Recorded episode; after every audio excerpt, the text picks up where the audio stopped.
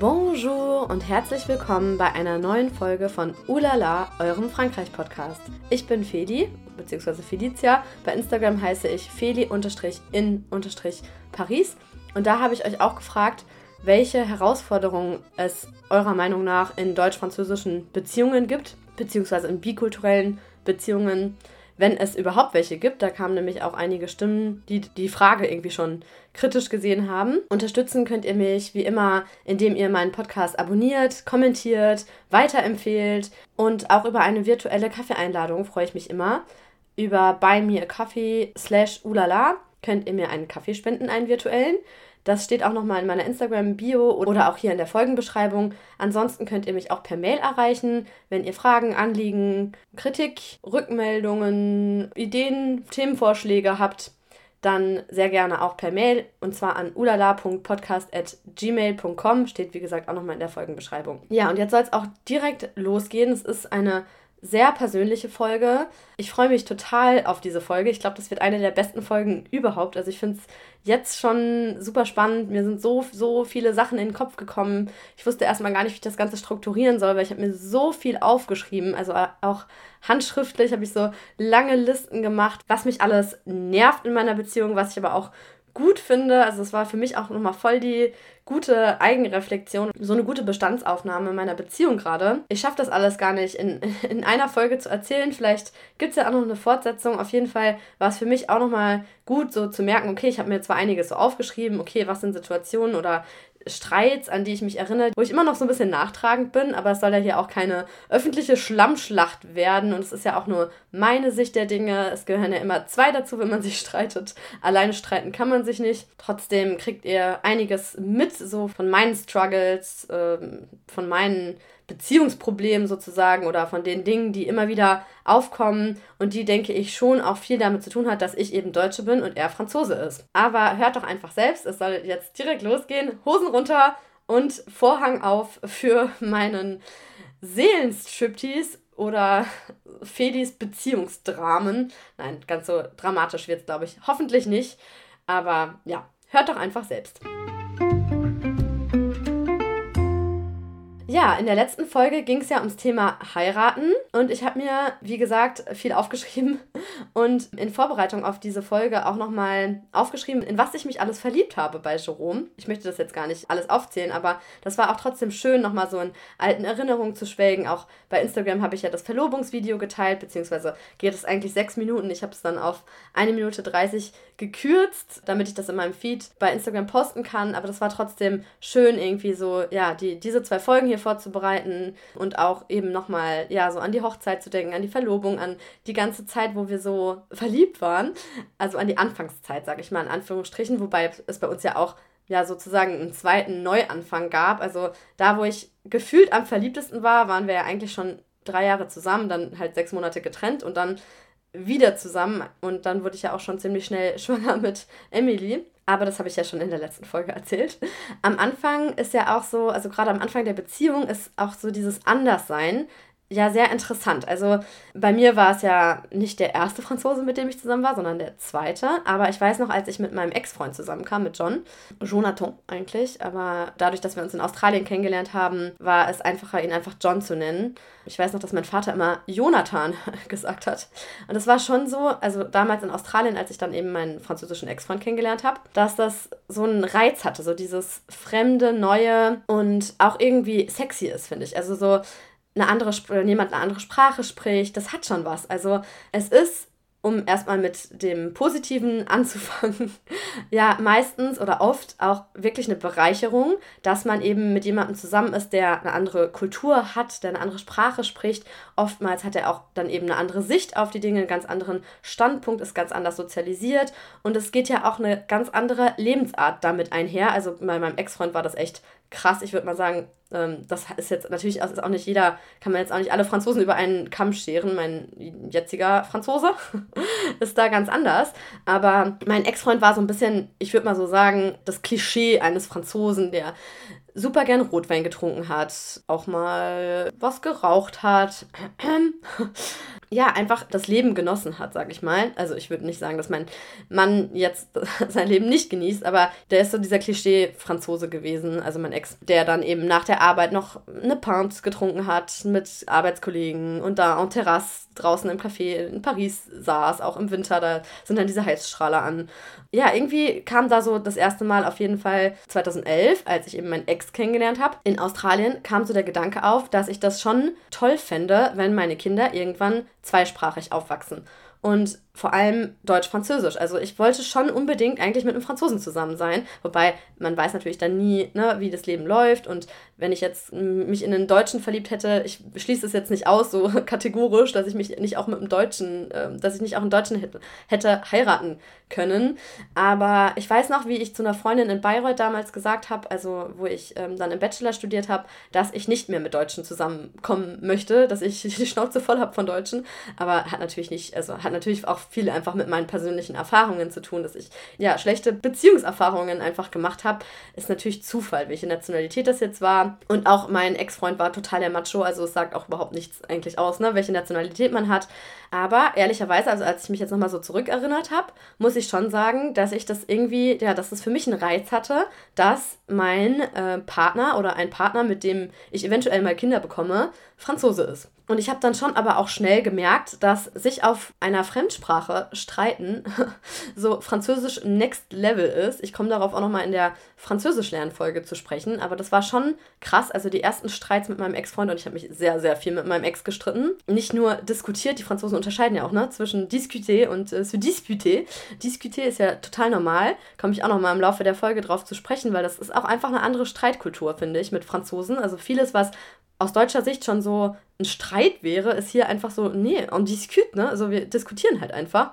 Das ist ganz normal. Aber ja, das war schon so ein neuer Einblick für mich, sich zu, also was, eine ganz andere Art, sich zu streiten, damals mit meinem Ex-Freund. Okay, wir waren auch beide extrem impulsiv und sind da, ich glaube, unabhängig von unseren Kulturen, auch einfach total aneinander geraten immer oder so aufeinander geclasht. Und es hat ja dann auch nicht gehalten. Auch aufgrund dieser Impulsivität und ähm, Aggressivität, die da auch dahinter war und auch aufgrund seiner narzisstischen Persönlichkeit, was mir auch alles erst viel später bewusst wurde, so richtig. Also ich habe mich auch sehr, sehr viel dann mit narzisstischen Persönlichkeiten auseinandergesetzt und toxischen Beziehungen. Das war definitiv eine toxische Beziehung. Ich war, wie gesagt, fünf Jahre mit dem Typen zusammen und es hat auch nochmal lange gedauert, bis ich diese ganze Beziehung verarbeitet habe. Manches ist, sind immer noch Themen, wo ich mir denke, krass, das ist echt heftig, was da alles vorgefallen ist in dieser Zeit. Es hat auf jeden Fall meinen damaligen Selbstwert komplett gedrückt und das hat ja nichts mit der Sprache oder mit Nationalität zu tun. Das ist einfach, ja, Arschlöcher gibt es überall, ne?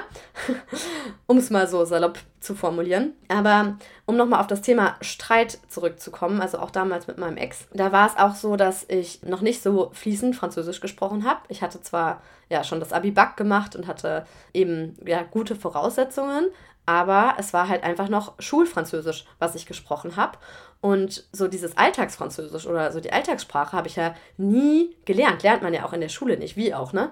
Und da kommen dann eben Dinge auf einen zu, die man noch nie gehört hat oder wo man erstmal gar nicht weiß, wie ist das jetzt gemeint. Das hat auch schon damals irgendwie für Streit gesorgt oder auch für Konflikte, weil man dann auch vieles einfach in falschen Hals bekommt oder gar nicht so richtig weiß, ja, wie man das jetzt einordnen kann. Und dann kamen eben noch andere Faktoren dazu. Ich war zum Beispiel am Anfang meiner Beziehung mit meinem Ex-Freund eben damals in Australien 2011 super eifersüchtig und da war auch noch so eine andere Frau, eine Französin, die zufälligerweise zur gleichen Zeit wie mein Ex-Freund, also mein Ex-Freund hat da studiert in, ähm, in Sydney an der University of New South Wales und wir haben da zusammen in einer Wohnung gewohnt, in der Nähe eben von der Uni in Sydney. Also wir sind super schnell zusammengezogen. Das war echt krass. Also es ging alles so, so schnell. Und wir haben dann auch, wir waren, glaube ich, dann vier Monate in dieser Wohnung. Dann sind wir nochmal umgezogen nach äh, Kuchi Beach, also einen Strand äh, weiter sozusagen ja, also auf jeden Fall war das alles eine sehr, sehr intensive Zeit, also wirklich sehr intensiv und sehr prägend auch für mich. Und da war eben so eine andere Frau, die ihm hinterhergereist ist quasi, also eine Freundin von ihm. Aber ich wusste nicht, ist das wirklich nur eine Freundin? Waren die mal zusammen? Sind die vielleicht sogar ne, irgendwie, hat, also hatte sie irgendwie mehr Hintergedanken, weil das war schon alles sehr komisch, sag ich mal. Möchte jetzt gar nicht so ausführlich darauf eingehen, aber ich war auf jeden Fall mega eifersüchtig auf diese Frau. Und ich habe halt auch einfach nicht so mithalten können, weil die beiden eben ja auf Französisch so fließend gesprochen haben und einfach sich in ihrer Muttersprache unterhalten haben. Und da kam ich mir schon per se irgendwie so ein bisschen außen vor vor und ich weiß noch, dass ich ihr das dann auch einmal so gesagt habe, ne, dass ich mich da ausgeschlossen fühle und da meinte sie so, ma pauvre, also meine Arme, ähm, also du Arme quasi übersetzt, wörtlich übersetzt.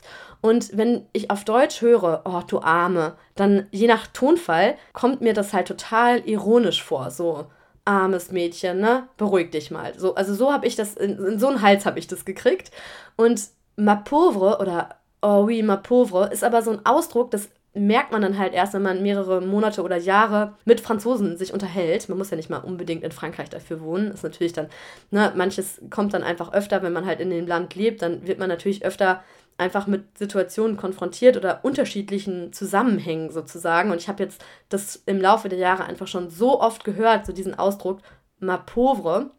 So, wenn jemand irgendwie sagt, ich bin krank geworden und dann sagt der andere, oh, mon pauvre oder ma pauvre, dann ist das halt eher so empathisch gemeint. Aber wenn man halt nicht weiß, wie etwas gemeint ist oder wie man etwas interpretieren kann oder was der andere jetzt eigentlich einem damit sagen möchte, dann ist man oft so, finde ich, gerade am Anfang, wenn man die Sprache noch nicht so, so hundertprozentig kann, ist man irgendwie noch schneller dazu verleitet, das erstmal so suspekt zu sehen oder erstmal so kritisch zu sehen. Und ich habe das so, also ich fand das so krass, so dieses Mapovo. Es hat mich so auf die Palme gebracht. Ich weiß noch, wie sauer ich war oder wie verletzt ich mich gefühlt habe, dass ich dann auch noch so, wie so belächelt werde. So dieses Mapovre.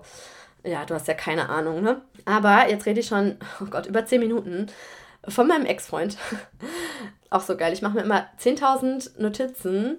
Das Skript ist elf Seiten lang und bisher habe ich irgendwie gefühlt noch gar nichts davon erzählt, was ich eigentlich erzählen wollte. Story of my life. Also, in meinem Skript steht, es gibt viele deutsch-französische Paare. Ich habe übrigens mal nachgeschaut, wie viele, also ich wollte nachschauen, wie viele deutsch-französische Paare gibt es überhaupt. Ist natürlich auch super schwer herauszufinden, weil es sind ja nicht alle deutsch-französischen Pärchen in Deutschland oder in Frankreich, sondern die sind ja überall auf der Welt. Ich meine, ein Beispiel, was ich gerade genannt habe, ne? mein Ex und ich, er Franzose, ich Deutsche, waren in Australien ein Jahr. Und ich habe es jetzt auch nicht rausgefunden. Ich weiß auch nicht, wie, wie man das rausfinden soll. Vielleicht äh, müsste man, also man könnte wahrscheinlich schauen, wie viele deutsch-französische Paare haben geheiratet oder so. Das ist ja auf jeden Fall vermerkt und in Frankreich kriegt man ja auch diese, die Franzi hat es in der letzten Folge Familienbibel äh, genannt. Äh, da kriegt man ja so eine Familienbibel oder so ein Livret de Famille. Auf jeden Fall gibt es sehr, sehr viele deutsch-französische Paare. Ich kenne allein, ich weiß gar nicht wie viele, mindestens 30, 40 mittlerweile und vor allem hier auch durch meine Community bei Instagram, ich weiß gar nicht, wie viele es da sind. Es sind ja sehr, sehr viele, die entweder ist sie Französin, er Deutsche, er Franzose, sie Deutsche oder ja, das sind, glaube ich, die Kombinationen, ne, die es gibt. Aber auf jeden Fall gibt es sehr viele auch organisierte Treffen, zum Beispiel, also mittlerweile sind, glaube ich, die meisten, die sich über Facebook organisieren, aber als ich das eingegeben habe, also wie viele deutsch-französische Paare gibt es, kam ich direkt auf so eine Seite, ist, glaube ich, schon länger nicht mehr aktiv, aber da hat auch eine Frau von der deutsch sprechenden Community in und um Paris so Treffen organisiert für deutsch-französische Liebespaare oder die deutsch-französische Paare. Der, der Link heißt Deutsch-französische Paare Grenzenlose Liebe von eben Deutsche in Paris. Da gibt es auch eine Facebook-Gruppe, die auch Deutsche in Paris heißt. Also es gibt ganz viele Facebook-Gruppen eigentlich. Ja, und gerade am Anfang, wenn man eben ja neu in einer Beziehung mit einem Deutschen oder also mit dem anderen Part ist sozusagen, wenn man selber Deutsch ist und dann eben mit einem Franzosen oder, oder mit einer Französin oder wenn man selber ähm, Franzose ist oder Französin und dann mit ähm, einem, einem oder einer Deutschen zusammen ist, dann kommen ja anfangs auch so sehr viele Klischees auf einen zu. Und gerade am Anfang, finde ich, kriegt man die Kultur noch nicht so in der Tiefe mit. Und dadurch entsteht auch ein gewisses Konfliktpotenzial. Wenn ihr jetzt diese Folge hört und erst relativ frisch mit einem Franzosen zum Beispiel zusammen seid oder mit einer Französin und ihr selbst seid Deutscher oder Deutsche und ihr euch so denkt, oh Gott, wie soll das gehen, wie soll das werden, kann ich euch auf jeden Fall schon mal beruhigen, dass man, ich finde, mit den Jahren oder mit den Monaten und Jahren kommt man irgendwie so immer mehr dahinter, wie der andere eigentlich tickt, auch wie, der, wie die Gesellschaft tickt einfach. Nicht wie der andere an, als Individuum tickt, sondern auch so, was dahinter steht oder wie, wodurch manche, also warum der andere so denkt, wie er denkt. Und das finde ich auch sehr spannend, weil man lernt, finde ich, gerade in bikulturellen Beziehungen unglaublich viel über sich, über seine eigene Kultur, aber man betreibt auch sozusagen Fremdheitsforschung. Man, man hat einen sehr kritischen oder sehr klaren äh, Blick auch auf die andere Kultur und man sagt ja auch meistens, dass man Dinge klarer sieht, wenn man nicht drinsteckt sozusagen und auch viele sagen mir, dass die Sachen, die ich jetzt hier so ankreide, irgendwie gerade zum Beispiel in Bezug auf das französische Schulsystem, da haben viele Franzosen gar nicht so den Blick dafür, weil sie es halt einfach gar nicht anders kennen. Da hinterfragt man Dinge ja nicht, wenn man das einfach nicht anders erlebt hat oder erfahren hat oder auch gar keinen Vergleichswert hat. Und das ist es eben, dass man, also dass ich jetzt zum Beispiel als Deutsche mit meiner deutschen Brille, sage ich immer, wenn ich meine deutsche Brille aufhabe, dann sehe ich halt viele Dinge irgendwie anders, weil ich sie anders erlebt habe oder vielleicht dann auch sogar besser finde, manchmal auch schlechter finde.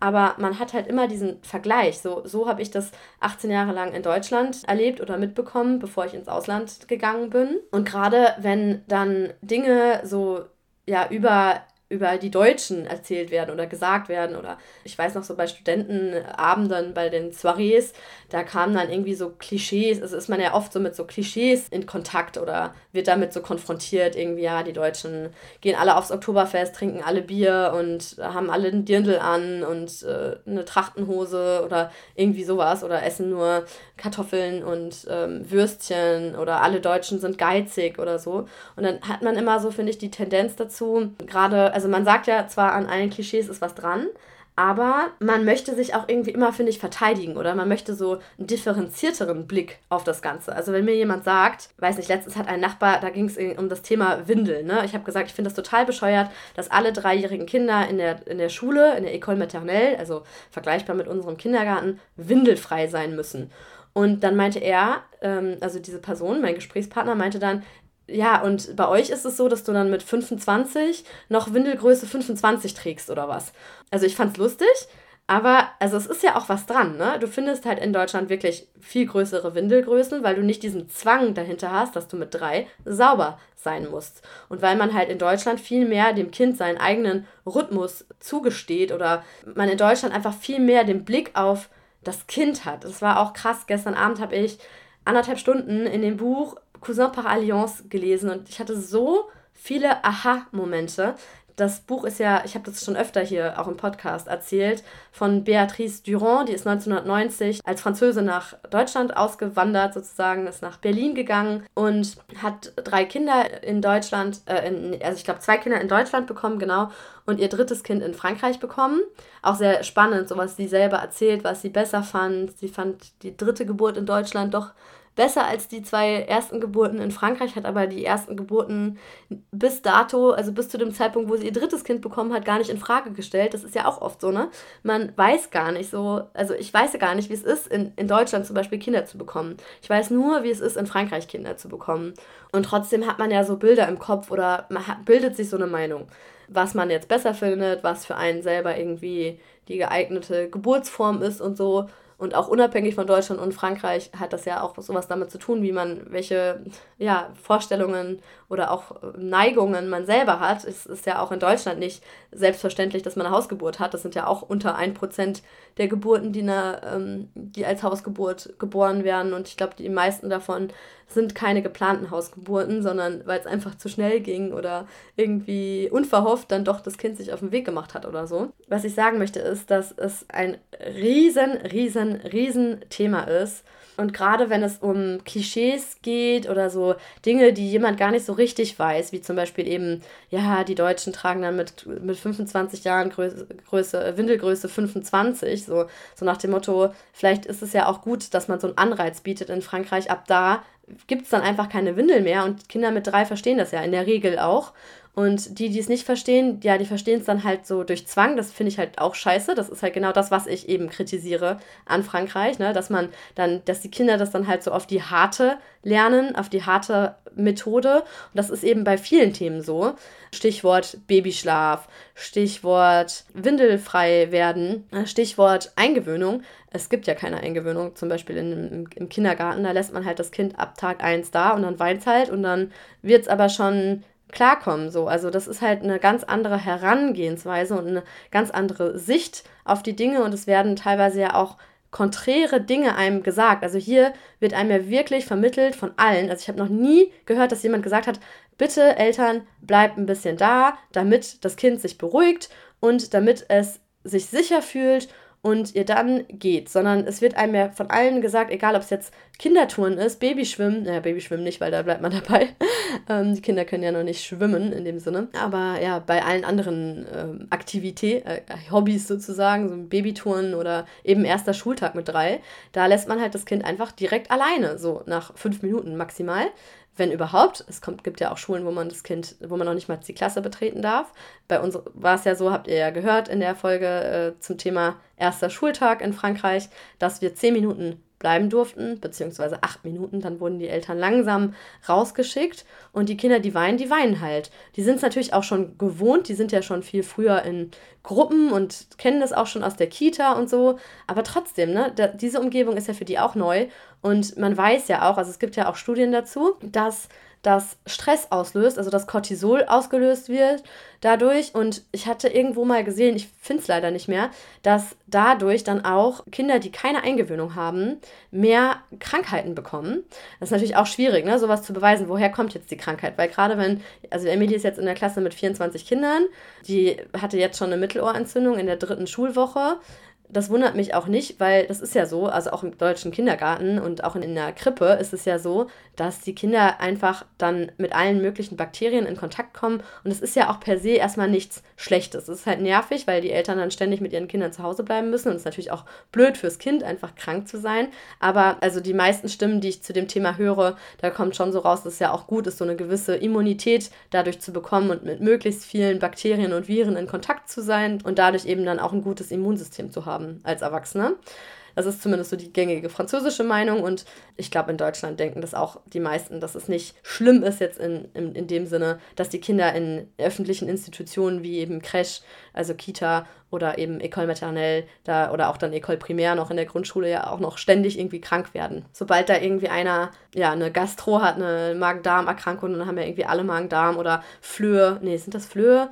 Äh, Läuse, meine ich. Läuse ist ja auch sowas. Ich erinnere mich auch selber noch an, im deutschen Kindergarten, wie wir alle über der Badewanne hingen, als damals dann die ganze Familie plötzlich Läuse hatte. Ja, aber was wollte ich jetzt eigentlich sagen? Ach ja, Thema Klischees. Und ja, so, dass man dann eben sich verteidigen möchte, wenn man sowas hört. Ne? Also wenn mir jetzt jemand sagt, ja, stimmt das, dass die Deutschen alle immer nur Kartoffeln als Beilage essen und man in deutschen Restaurants eigentlich meistens nur irgendwelche Sachen bekommt, die aus Kartoffel zubereitet werden, wie Kartoffelpüree, Röstis, Pommes oder sonst was. Also es ist ja schon so, dass die Kartoffel sehr präsent ist in Deutschland. Und das ist ja nicht nur ein Klischee, sondern es gibt halt einfach sehr viel, was aus einer Kartoffel gemacht wird. So, ne? Das ist ja erstmal nichts Wertendes oder Negatives. Aber man denkt halt dann so, also wenn mir jemand sagt, so, die Deutschen essen ja irgendwie alle immer nur Kartoffeln, dann fühle ich mich angegriffen manchmal, oder habe mich angegriffen gefühlt lange Zeit. Und dabei ist es ja erstmal nur eine Feststellung. Oder zum Beispiel meinte mal je, letztens jemand zu mir, wenn in Deutschland Spargelzeit ist, dann gibt es irgendwie immer nur Spargel. Zu allem gibt es immer nur Spargel. Und als ich dann wieder nach Deutschland gefahren bin im Urlaub, habe ich gemerkt, wie viele Menüs oder wie, wie viele Restaurants Spargel anbieten. Das ist so, überhaupt nicht so vielseitig ist, sondern doch sehr, ja, irgendwie sehr, sehr oft einfach dann Spargel, Spargel gibt, wenn eben Spargelzeit ist. So, das ist, fand ich dann irgendwie lustig, dass es ja, es sind halt einfach andere Essgewohnheiten und es ist eine ganz andere Esskultur. Und ich glaube, es kommt halt auch so drauf an, wie jemand was sagt, weil es ist ja einfach eine Tatsache, dass die Deutschen in der Regel ähm, nicht sich so viel Zeit zum Mittagessen nehmen, dass man eben nicht während der Arbeitszeit mindestens eine Stunde oder sogar zwei Pause macht und ins Restaurant geht. Das ist einfach nicht so in der deutschen Kultur so drin oder das ist einfach nicht oftmals auch gar nicht vorgesehen. Also ich kenne viele Deutsche, die irgendwie nur eine halbe Stunde Pause haben oder vielleicht eine Stunde Pause haben, aber dann auch nicht unbedingt in der Zeit ins Restaurant gehen würden. Das ist irgendwie ja eher was Ungewöhnliches und im Gegensatz dazu ist es halt in Frankreich so gang und gäbe. Oder auch zum Beispiel dieses im Stehen essen oder so dieses Fast Food mehr. Also ich würde jetzt nicht sagen, die Deutschen essen mehr Fast Food, aber du siehst in Deutschland, also ich finde es wirklich auffällig, sobald ich in Deutschland bin, egal wo, ob in Bayern, Berlin, Mecklenburg-Vorpommern, Nordrhein-Westfalen, also da, wo ich so hinfahre, fällt mir halt auf, dass du Leute essen siehst, so in der, auf der Straße oder im Stehen oder mal eben irgendwo sitzen die und essen sowas. Und das würdest du halt in Frankreich nicht so oft sehen. Klar gibt es auch Franzosen, die irgendwie in der Mittagspause sich eben in der Bäckerei ein Sandwich kaufen, ein belegtes Baguette, sich dann an die Seine chillen oder irgendwo anders hinsetzen, vielleicht auch nur auf eine Parkbank und da eben ihr Sandwich essen. Aber es ist halt sowas, man macht es eigentlich nicht. Also man würde jetzt nicht so, außer es geht nicht anders, so im Stehen oder im Gehen essen.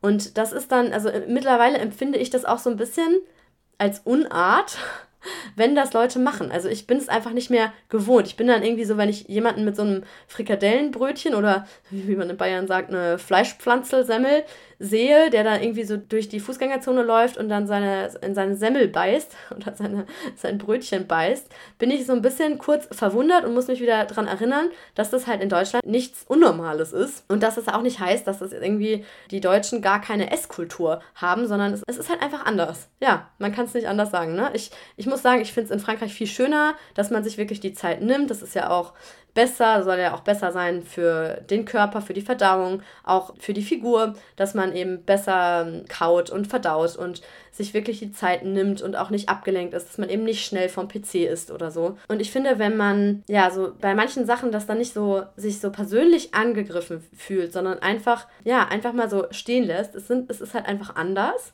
dann hilft das manchmal schon, um Streit zu vermeiden oder ich weiß nicht, wie ich das sagen soll, dass man halt einfach ja diese Eigenreflexion hat auch. Dass man, wenn jemand sagt, ja, die Deutschen sind geizig, mir fällt wirklich auf, wie geizig die Deutschen auch sind. Also im, im Vergleich zu Franzosen sind die Deutschen super geizig. Da würde man ja nicht einfach so, also ich erlebe das nicht so, dass wenn man irgendwo hinkommt, dass dann selbstverständlich irgendwie so alles, was man also in der Regel, ne, ist natürlich total verallgemeinert, aber das ist eben nicht so, dass da so darauf, also diese Gastfreundschaft so, so super hochgehalten wird, dass da so möglichst viele Speisen probiert werden können. Oder einfaches Beispiel, es kommt irgendwie ein Nachbar vorbei und man macht zusammen Apero oder so.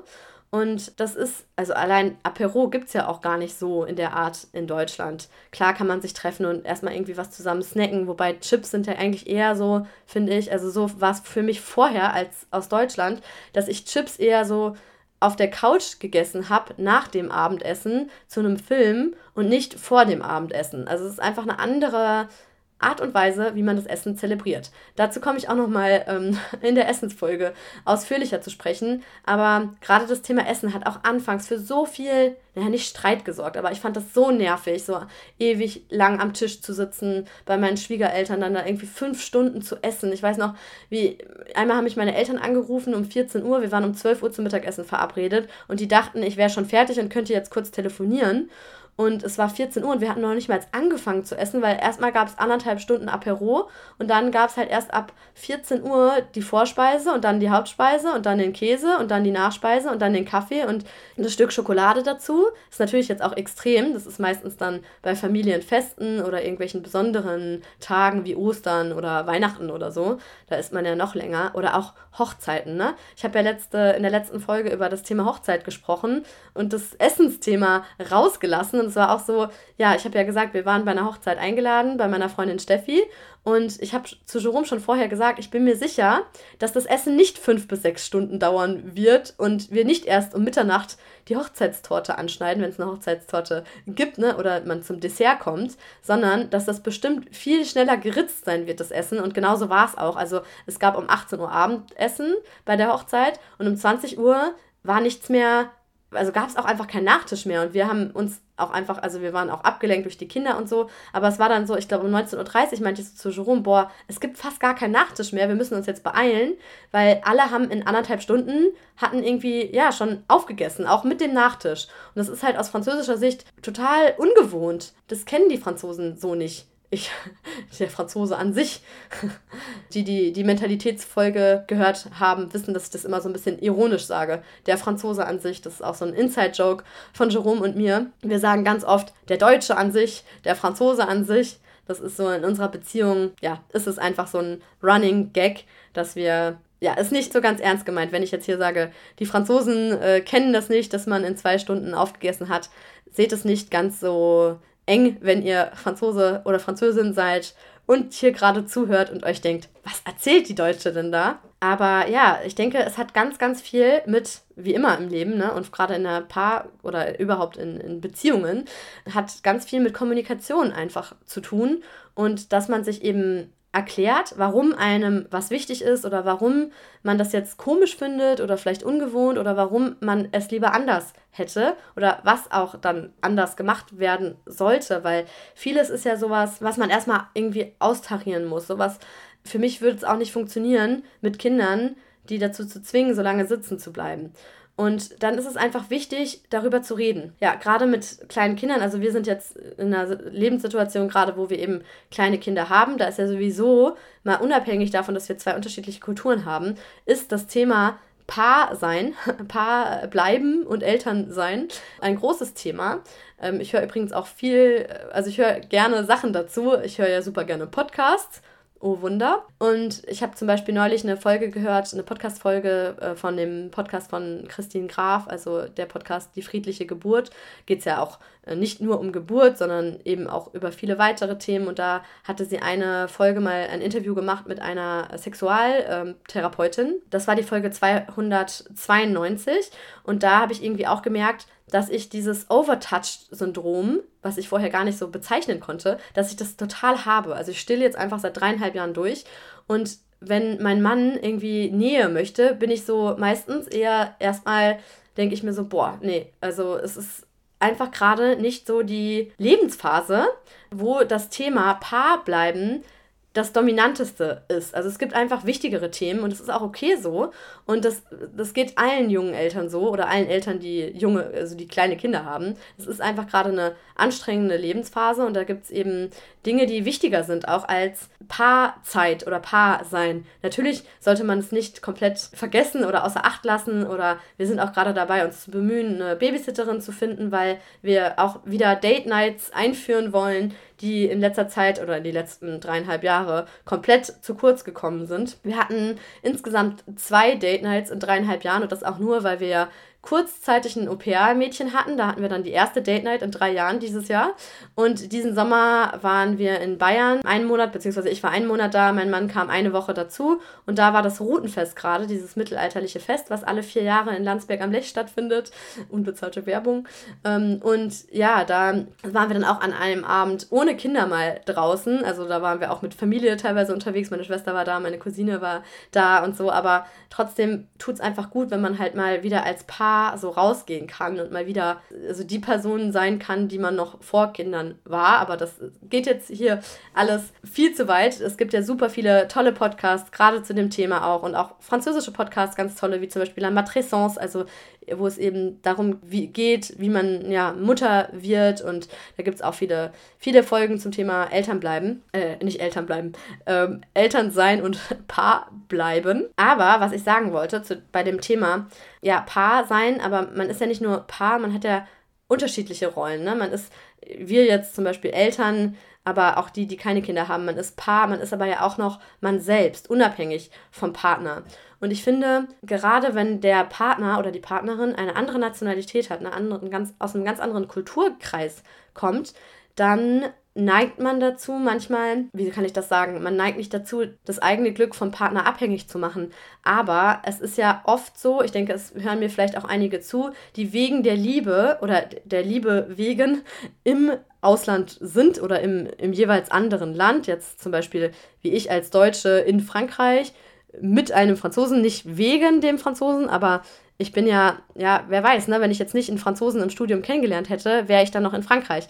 Who knows? Qui sait? Man weiß es einfach nicht, aber ich will damit sagen, dass wenn man wegen dem Partner tatsächlich ins Ausland geht, wenn ich jetzt, keine Ahnung, wenn jetzt, sagen wir mal, wir ziehen nach Deutschland und dann würde ja Jerome eindeutig nur wegen mir, in Anführungsstrichen, nach Deutschland gehen. Also er hat jetzt keine intrinsische Motivation von sich heraus, ohne mich sozusagen, oder wenn er jetzt nicht deutsch-französische Kinder hätte, dann würde er wahrscheinlich nicht drüber nachdenken, sich mal in Deutschland einen Job zu suchen, auch wenn vielleicht die Jobmöglichkeiten in Deutschland besser sind. Und dann aber nicht den anderen, also den Partner oder die Partnerin, dafür verantwortlich machen, welche Entscheidungen man gemeinsam getroffen hat. Ich glaube, das ist auch nochmal, das ist auch wirklich eine Herausforderung und kann auch zu viel Streit und sogar Beziehungs- Abbrüchen zu Trennungen führen, weil man dann eben auch sehr krasse Kompromisse eingeht. Also ja, Beispiel, also bei mir war es auch so eine Zeit lang. Ich habe dann, ich bin dann eben nach Australien, habe hab ich ja in Bayreuth studiert, dann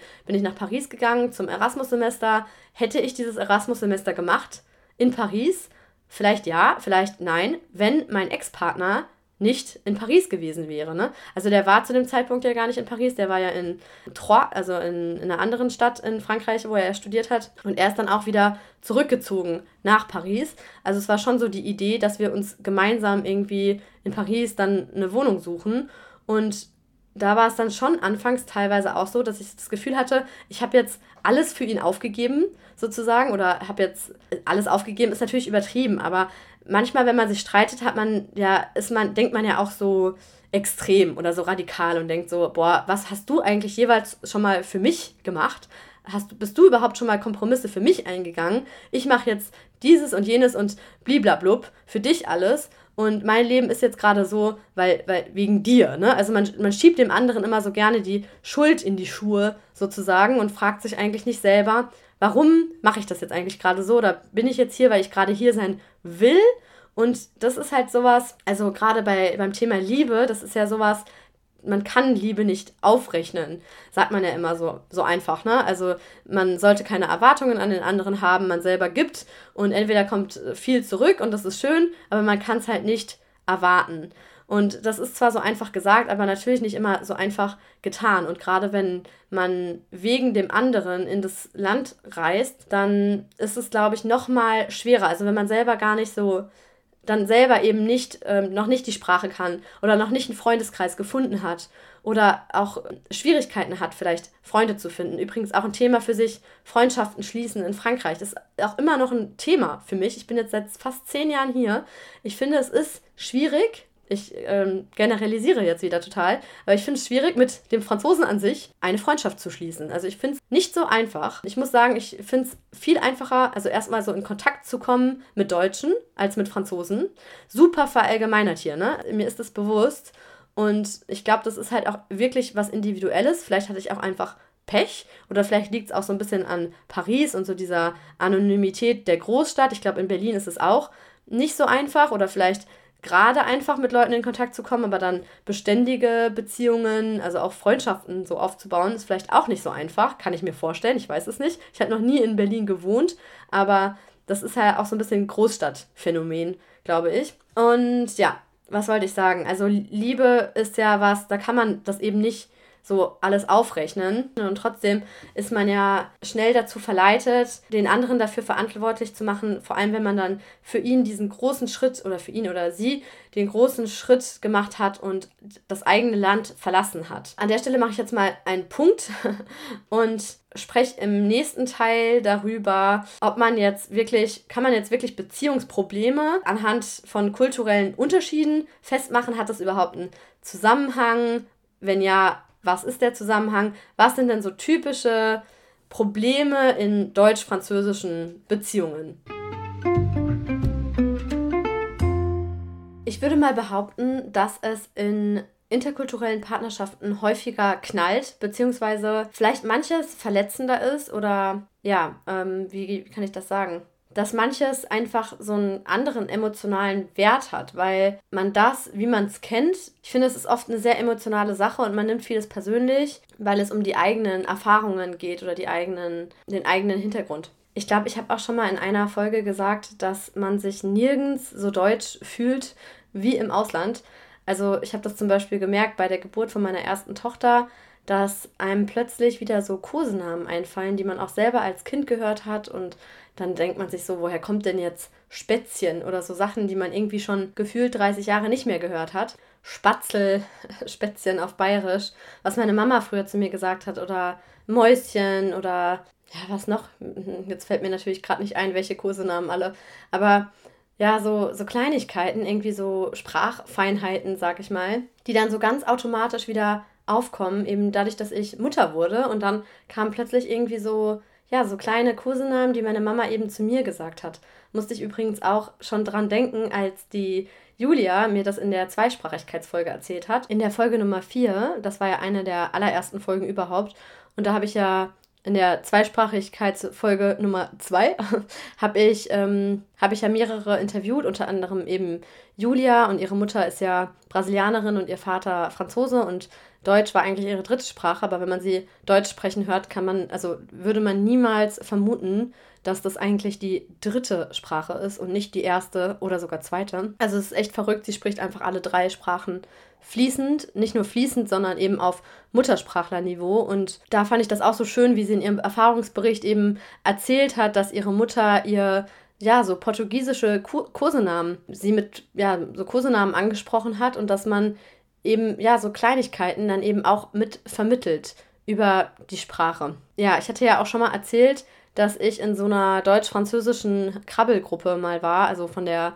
deutschen Kirche, in, von der deutschen evangelischen Kirche in Paris wird so eine Krabbelgruppe organisiert, also eine deutsche Krabbelgruppe. Es gibt ja kein Äquivalent, Äquivalent, kein, ja, nichts Vergleichbares eigentlich in Frankreich. Also auch allein die Übersetzung, ne? Irgendjemand hatte mal zu mir gesagt, le groupe de petits rompeurs, also der, die Krabbelnden sozusagen oder die Robbenden.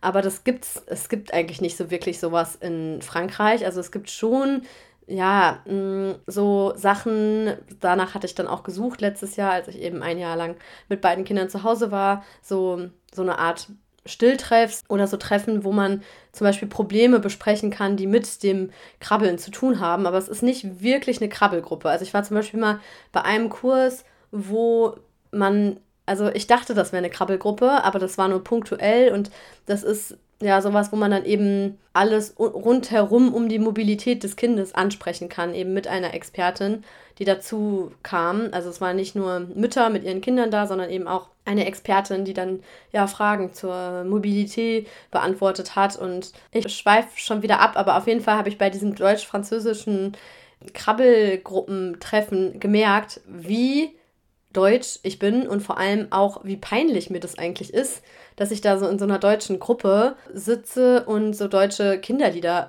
singe.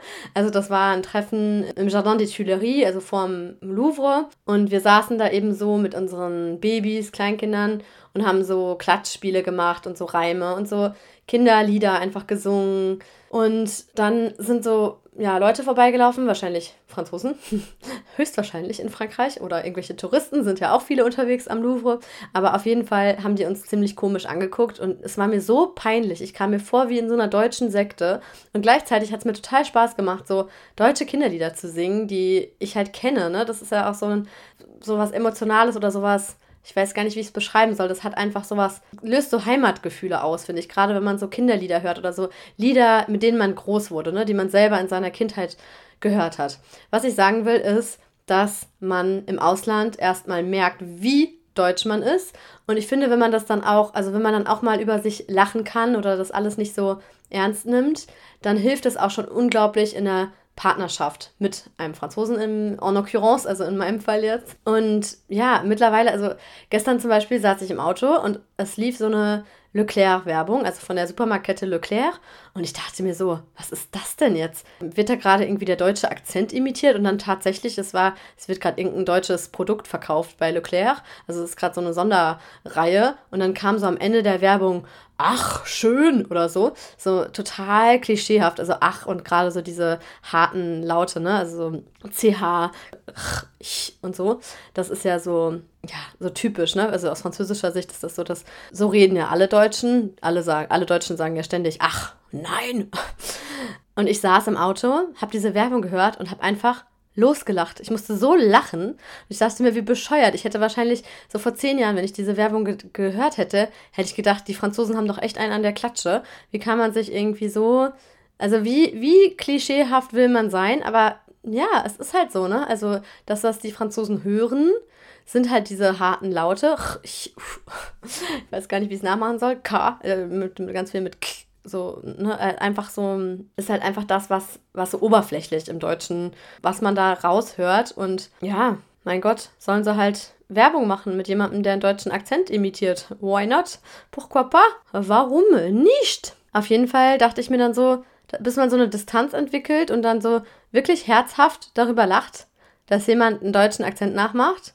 Ein Franzose, wohlgemerkt. Ja, da muss man, glaube ich, erstmal ein paar Jahre im Land sein, um sowas auch lustig finden zu können. Um dann auch so selbstreflektiert zu sein, vielleicht.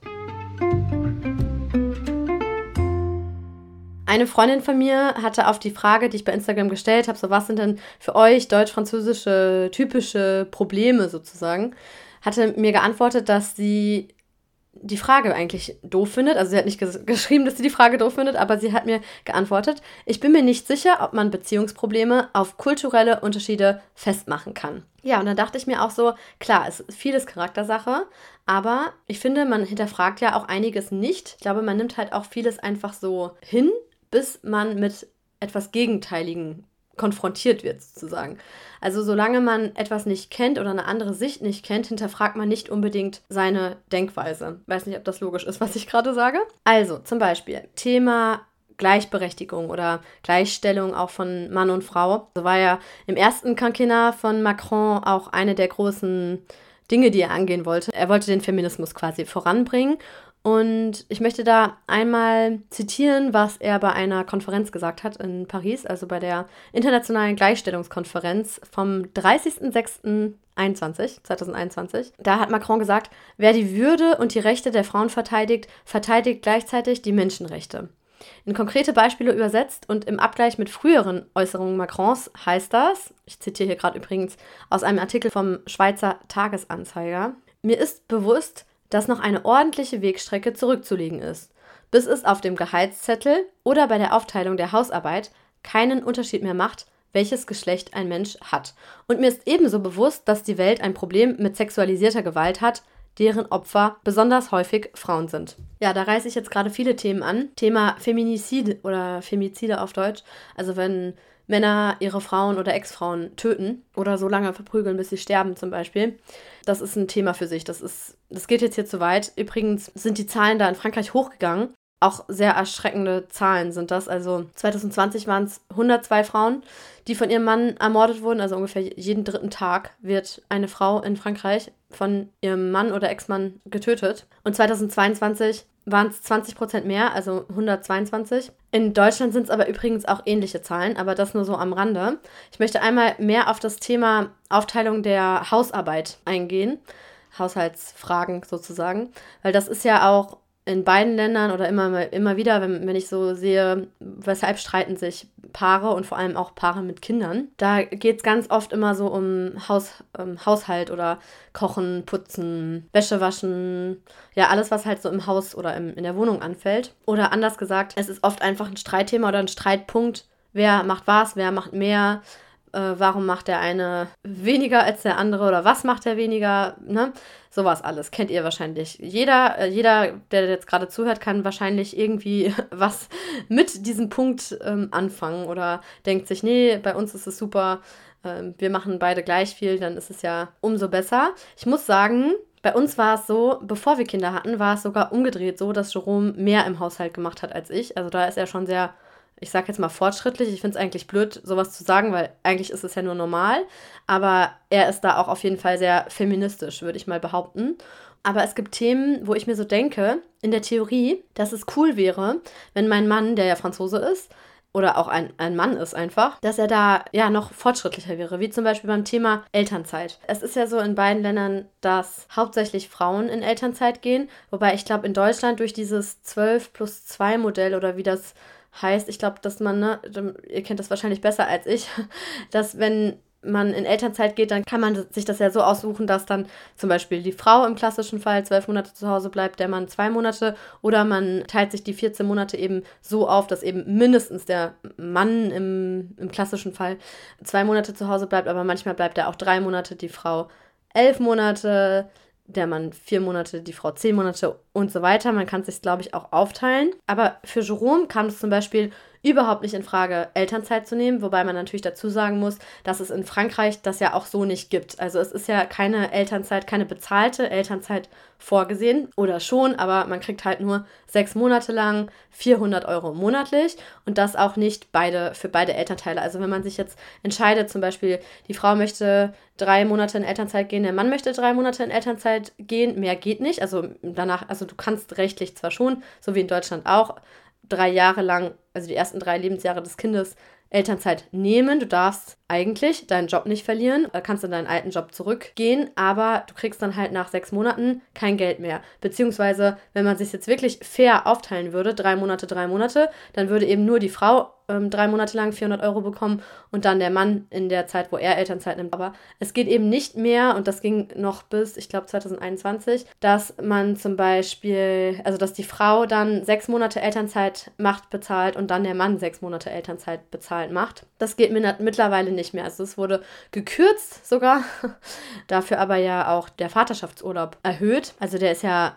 auf 28 Tage gestiegen. Und da ist es allein auch schon sowas. Also auch gerade, ja, es ist einfach Mentalitätssache. Das ist ja schon schwer genug, diese 28 Tage zu nehmen. Also wie viele Männer kenne ich, bei denen Kinder dazu kamen in die Familie, ein Kind geboren wurde und der Vater hat diese obligatorischen vier Tage nach der Geburt genommen und danach hat er wieder gearbeitet, obwohl ihm jetzt 28 Tage zustehen seit zwei Jahren. Und trotzdem ist das ist schon schwer, dass sich das so einbürgert und ankommt und dass es ein triftiger Grund ist für Chefs oder auch für die Mitarbeiter, dass der Vater sich rausnimmt, weil die Familie gerade Priorität hat. Und das finde ich schon sehr bezeichnend, dass das irgendwie ja, auch wenn die Gesetzeslage jetzt zwar sich da verbessert hat in der Hinsicht, es ist trotzdem noch ein langer Weg, bis das dann auch tatsächlich so problemlos, sage ich mal, umgesetzt werden kann. Und auch, dass der Mann das Gefühl hat, er kann jetzt gut weg, weil es bringt ja auch nichts, wenn er dann diese 28 Tage hat und dann aber ab dem fünften Tag wieder jeden Tag am Telefon hängt oder dann doch noch Telefonkonferenzen mitmacht oder dieses und jenes, was ich auch schon alles mitbekommen habe. Nicht nur bei meinem eigenen Mann. Es wird halt auch einfach noch schlecht gesehen und das ist ein echtes Problem. Und das dann auch anzuerkennen, dass es eben nicht einfach ist, dass es einfach Sachen gibt, die landesbedingt oder kulturell bedingt oder mentalitätsbedingt so sind. Ne? Dass es jetzt nicht Jerome ist, der entschieden hat, ich kann mir nicht generell nicht vorstellen, Elternzeit zu nehmen, sondern dass es eben auch einfach gesellschaftlich nicht so, nicht nur gut ankommt, sondern ja, dass es einfach überhaupt gar kein Thema ist eigentlich das muss man halt auch mitbedenken, wenn man dann über solche persönlichen Fälle spricht. Wobei es natürlich auch hier Männer gibt, die sich dagegen entscheiden, also die sich gegen, dagegen entscheiden, einfach so weiterzuarbeiten, als wäre nichts gewesen, als wäre, hätte man eben, als hätte die Frau kein Kind bekommen, sondern die dann auch, also ich kenne auch ein paar jetzt, eigentlich zwei Männer, die beim Spieltreff immer montags und freitags sind und die eben auch in Elternzeit gegangen sind. Es kommt also doch vor, auch vielleicht in, ich weiß nicht, in, in wie viel Prozent, ein Prozent oder so, dass das auch Männer machen.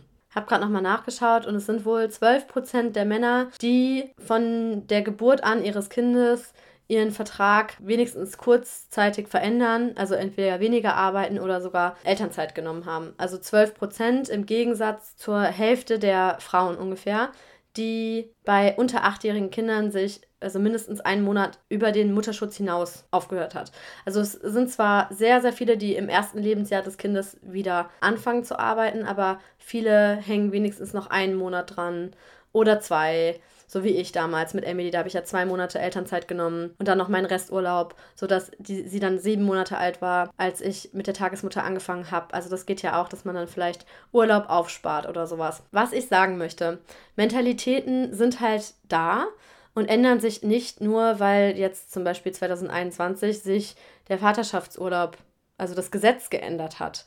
Und bis die Väter dann wirklich diese 28 Tage leicht nehmen können oder nicht das Gefühl haben, dass sie schwer loskommen oder nicht gut losgelassen werden, sozusagen, das, das dauert, glaube ich, auch einfach noch, obwohl ja jetzt schon die Voraussetzung geschaffen ist. Ja, und wie gesagt, damals hat sich die Frage eigentlich nicht lange gestellt. Es war schon kurz Thema in der ersten Schwangerschaft, weil ich zu dem Zeitpunkt auch mehr verdient habe als Jerome. Das heißt, aus meiner emanzipierten Sicht war es eigentlich eher unlogisch, dass ich in Elternzeit gehe. Also ich hätte mir zum Beispiel gewünscht, dass Jerome zwei Monate Elternzeit macht und ich dann zum Beispiel nach drei Monaten schon wieder arbeite. Hätte ich mir auch tatsächlich vorstellen können. Ich wollte allerdings nicht noch früher mit der Fremdbetreuung anfangen, weil ich das extrem früh finde. Und ich sehe auch überall um mich herum, also ich kenne eigentlich fast niemanden, der gut damit klarkommt, ein zweieinhalb Monate altes Kind abzugeben. Also ich erlebe das schon so, dass das aus finanzieller Not heraus gemacht wird oder weil es eben so ist. Also so, es gibt halt diesen Konsens, dass die ja, Betreuung einfach von einer anderen Person oder Institution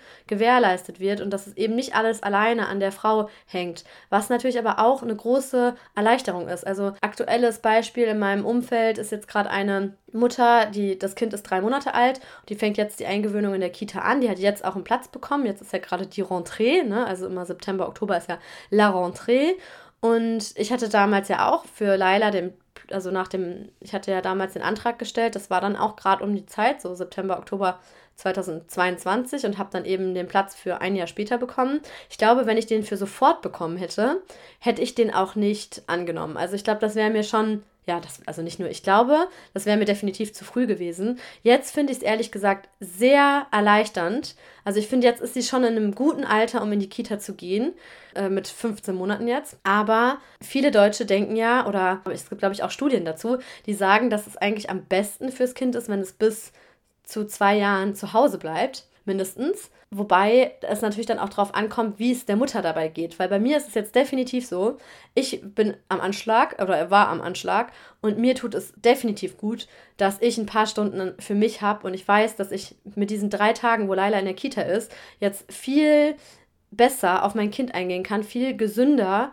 einen gesünderen Umgang quasi oder so eine viel bessere Life-Work-Balance habe mit den drei Tagen Betreuung als ohne diese drei Tage Betreuung. Also was ich sagen möchte, man kann es einfach nicht so verallgemeinern und man muss ja auch schauen, wie es für einen selber irgendwie gut passt, was sich richtig anfühlt, was man möchte, was man sich auch leisten kann, in welcher Situation man ist, ob man alleinerziehend ist, ob man einen Partner hat, wie man das dann gemeinsam als Familie finanziell stemmt. Und ich hätte sehr gerne übrigens diese Folge mit Jerome zusammen gemacht, weil es bei einigen Themen bestimmt spannend wäre zu wissen, was er darüber denkt.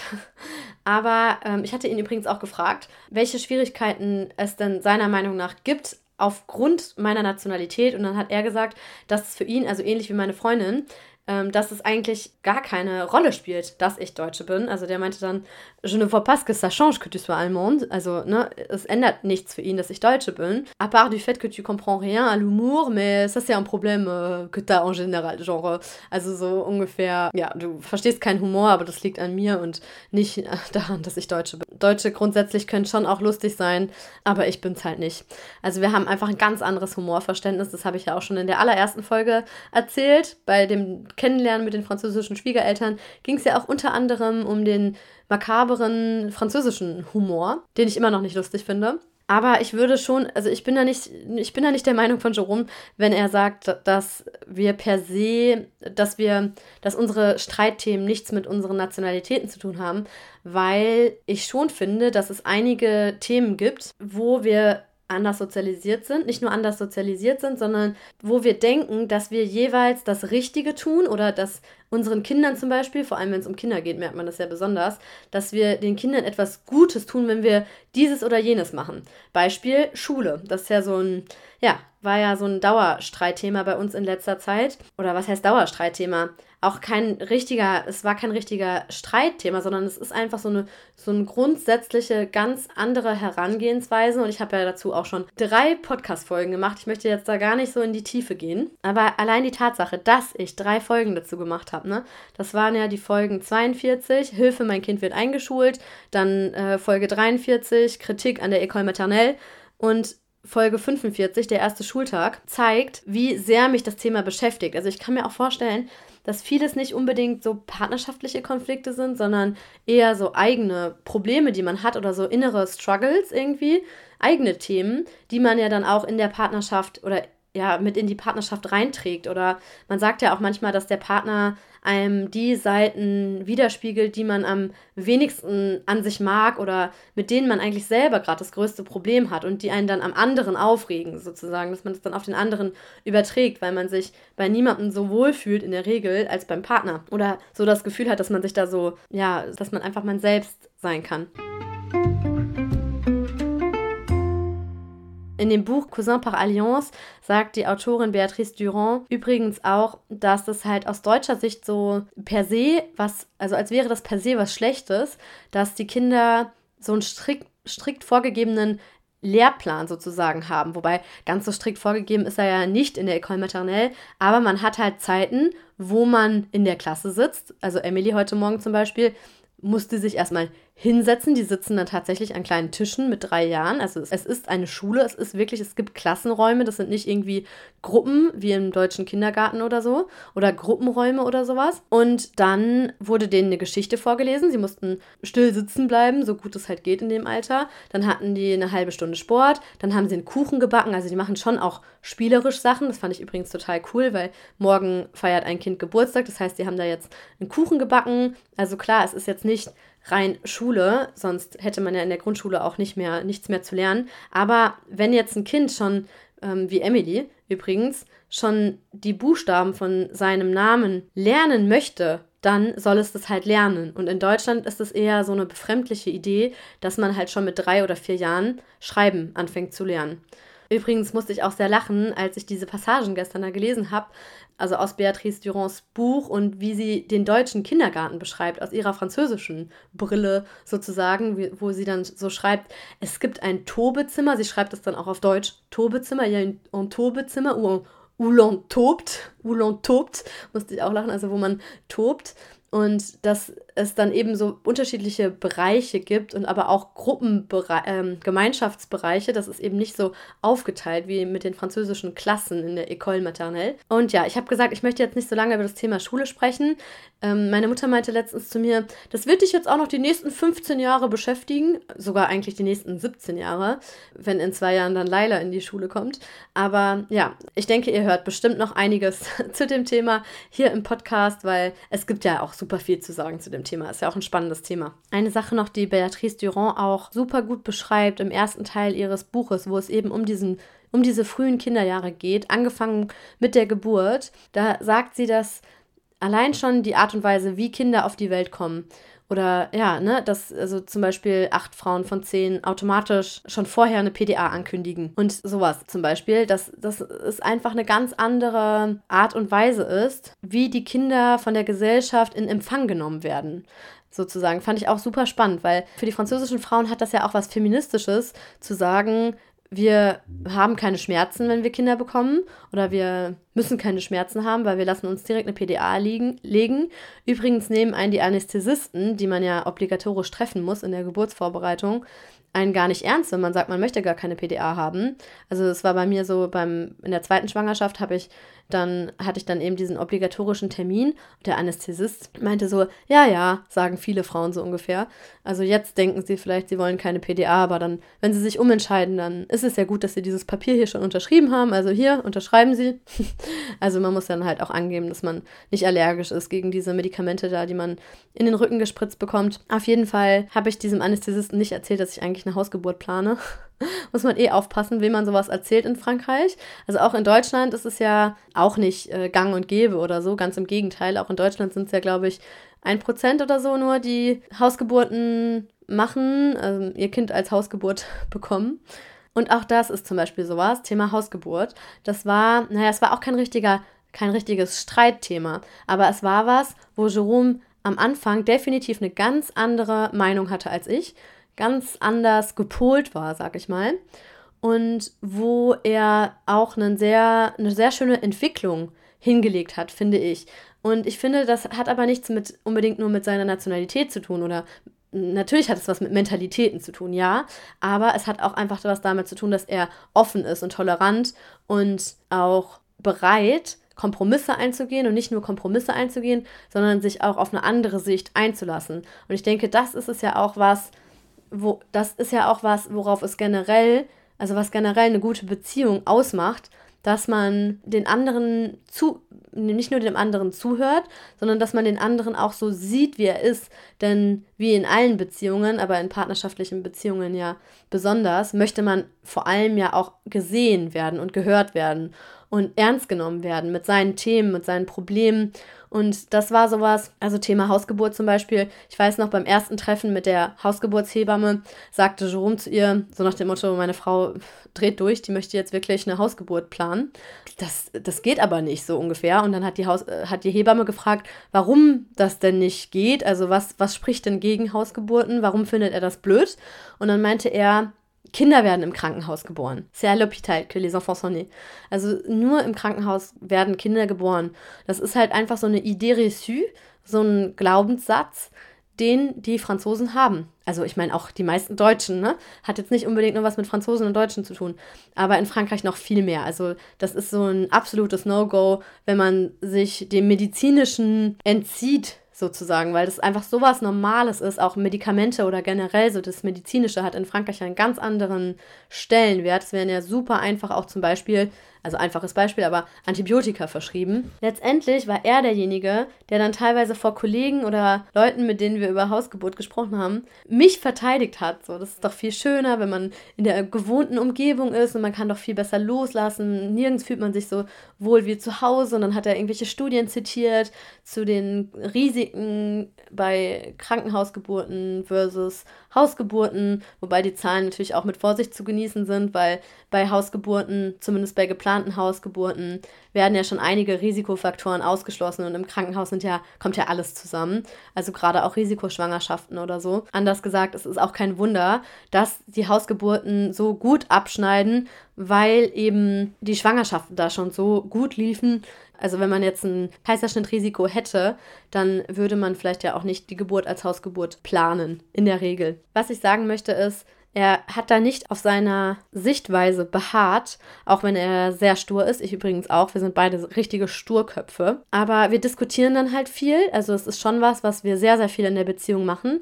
Ich glaube aber auch nicht, dass das unbedingt was damit zu tun hat, dass er jetzt Franzose ist, sondern dass ich auch gerne einfach, ähm, also ich suche mir auch, ich habe mir auch einen Partner gesucht, definitiv, mit dem ich streiten kann oder diskutieren kann, der, der mir auch mal seine Meinung geigen kann oder auch mal widersprechen kann und nicht, ne, das ist mir auch wichtig, dass ich mit jemandem zusammen bin, der mitdenkt, das ist mal blöd gesagt, und auch eventuell dann eben eine andere Meinung hat und nicht immer meiner Meinung sein muss. Ja, und das habe ich ja gerade auch schon mal angesprochen, dass es ein, eine ganz andere Streitkultur gibt in beiden Ländern. Und da wollte ich jetzt auch noch den nächsten Teil dazu machen, wie man mit Differenzen umgeht. Ich habe jetzt gerade schon so ein paar Streitpunkte bei uns angesprochen. Es gibt noch sehr, sehr viele mehr.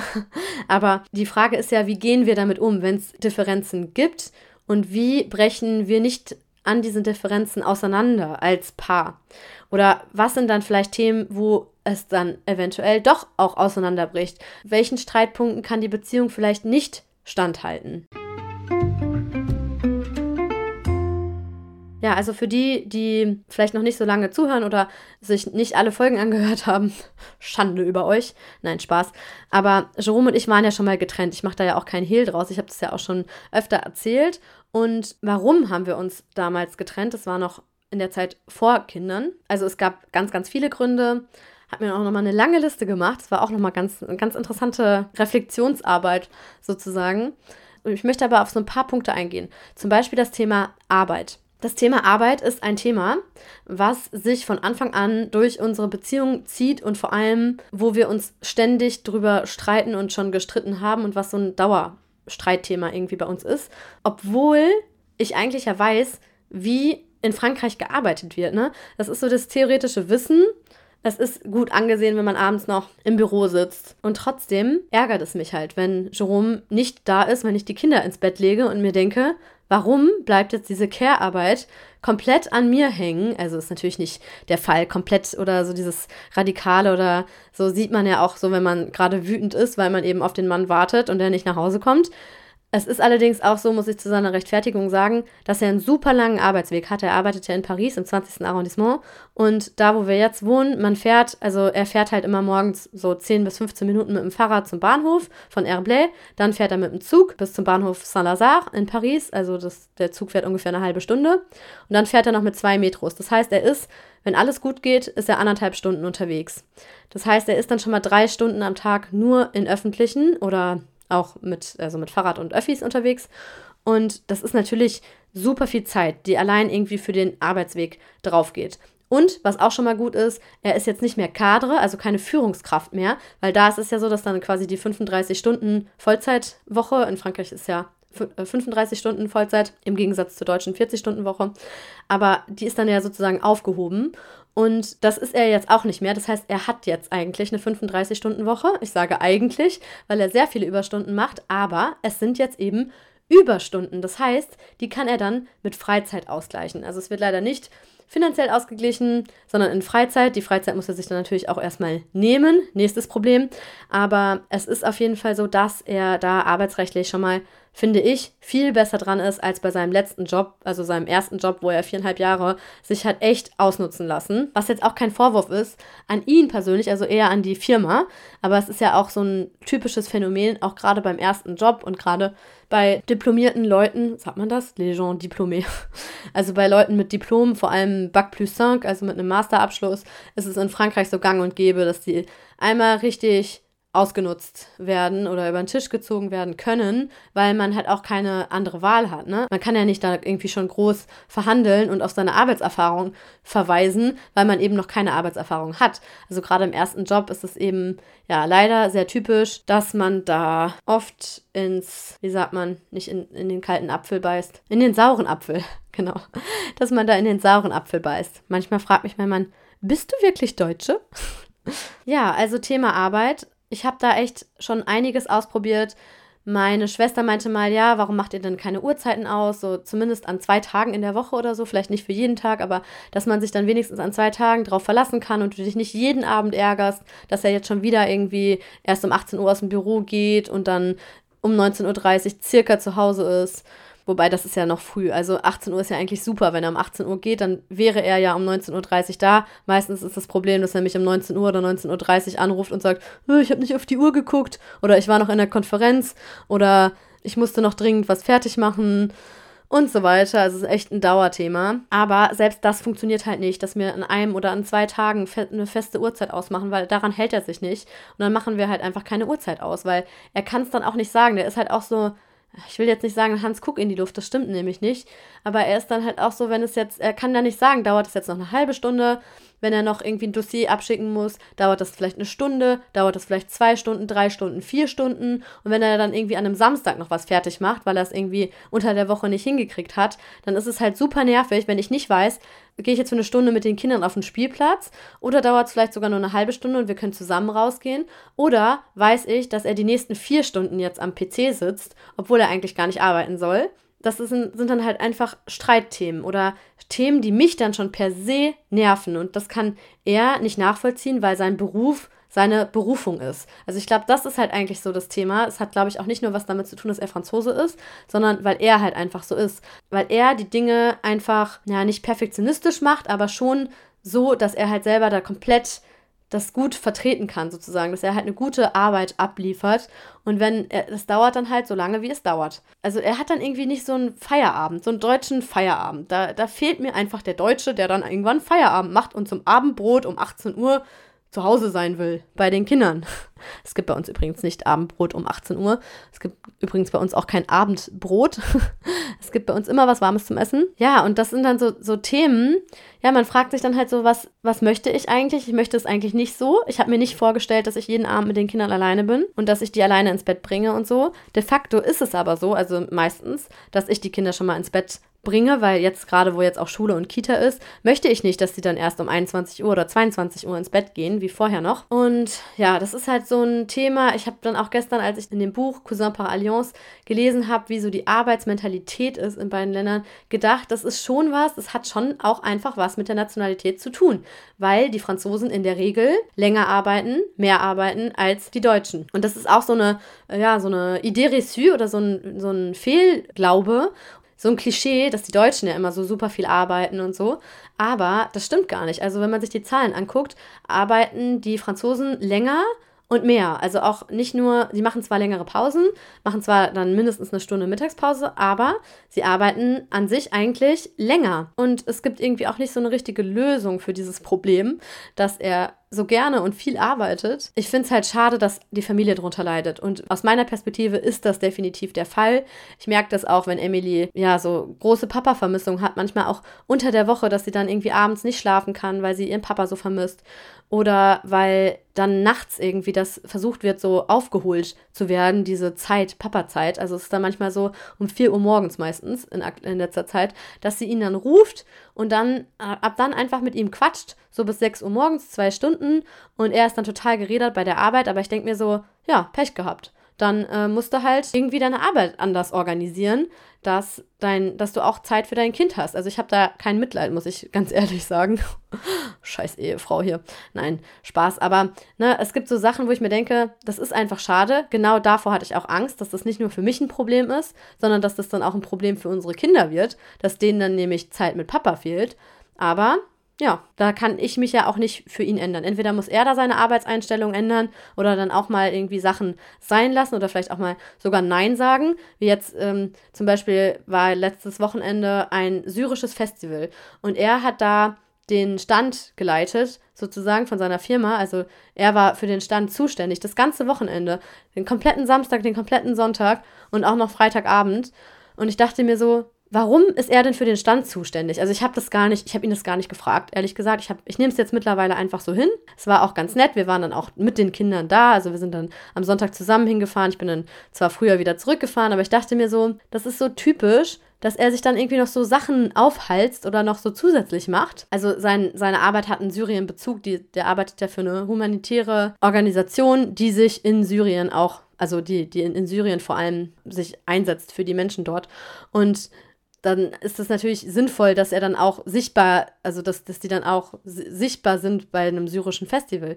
Aber dass er das dann halt alles in die Hand nimmt, das ist so, das ist mal wieder typisch rum. Anstatt zu sagen, hey, ist gerade schwierig, weil ich ein einjähriges Kind habe und ein dreijähriges Kind habe. Aber das war halt noch nie ein Thema. Es ist auch so, ja, das ist halt auch so Frankreich, ne? Man trennt Privat- und Arbeitsleben komplett, nur entspricht das eben nicht unserer aktuellen Lebensrealität. Also ich denke mir so, das geht ja auch. Das ist ja alles schön und gut, solange da halt eine Frau dahinter steht, oder kann ja auch umgedreht sein, ne? Solange da ein Partner dahinter steht oder eine Partnerin, die dann eben die Care-Arbeit übernimmt, die die Fürsorgearbeit für die Kinder übernimmt. Weil ich kann ja da nicht einfach sagen, also wenn ich das jetzt genauso machen würde, ja, wer holt dann um 16.30 Uhr Emily von der Schule ab? Wer holt dann Laila von der Kita ab? Klar, könnte man sich jetzt so wie viele Franzosen noch eine Nanny dazu holen, aber das finde ich total schade. Und das ist auch sowas. Warum finde ich das schade? Ja, weil ich halt so sozialisiert bin, dass die Eltern den Großteil der Erziehung übernehmen.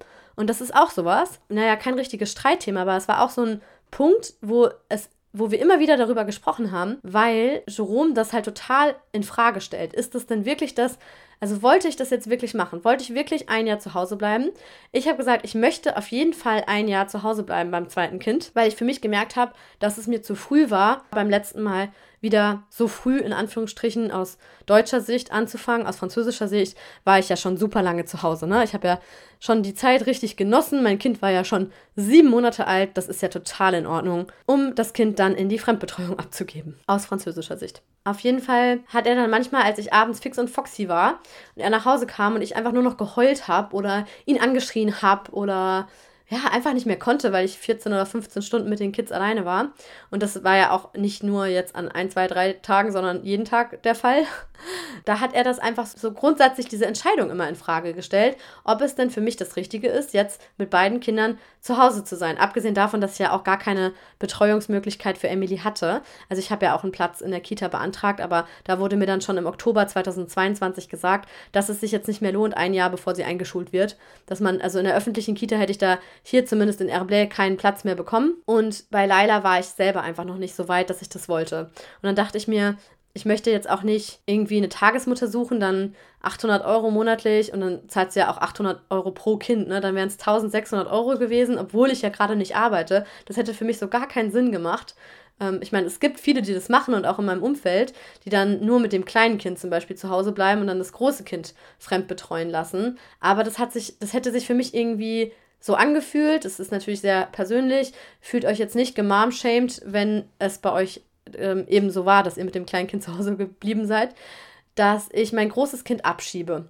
Und das wollte ich nicht. Ich wollte vor allem auch nicht meiner großen Tochter das Gefühl geben, dass ich sie irgendwo hinschicke zu einer Tagesmutter oder in eine Kita, während ich mit dem kleinen Kind zu Hause bleibe. Oder zumindest nicht. Also es wäre schon so, ich wollte das ja eigentlich machen an zwei Tagen in der Woche. Mit dieser privaten Kita hatten wir das ja probiert im April, Mai. Habe ich ja auch eine Podcast-Folge dazu gemacht, Kita-Eingewöhnung in zwei Tagen. Aber ja, das war halt eine private Kita und sind einige Sachen auch nicht so toll gelaufen. Und ich war dann doch froh, dass ich sie einfach zu Hause lassen konnte. Also ich bin dann halt so, ich denke mir so, nee, dann mache ich es lieber selber und weiß wenigstens, dass meine Kinder wohl behütet sind. Das ist aber halt sehr deutsch, ne? Also in Anführungsstrichen sehr deutsch, weil das war auch sowas, das, da habe ich mich dann auch teilweise gar nicht so gesehen gefühlt von Jerome. Er zum Beispiel kann halt gar nicht nachvollziehen, warum ähm, ich das denke. Also warum ich denke, dass ich das Beste für meine Kinder bin, sozusagen.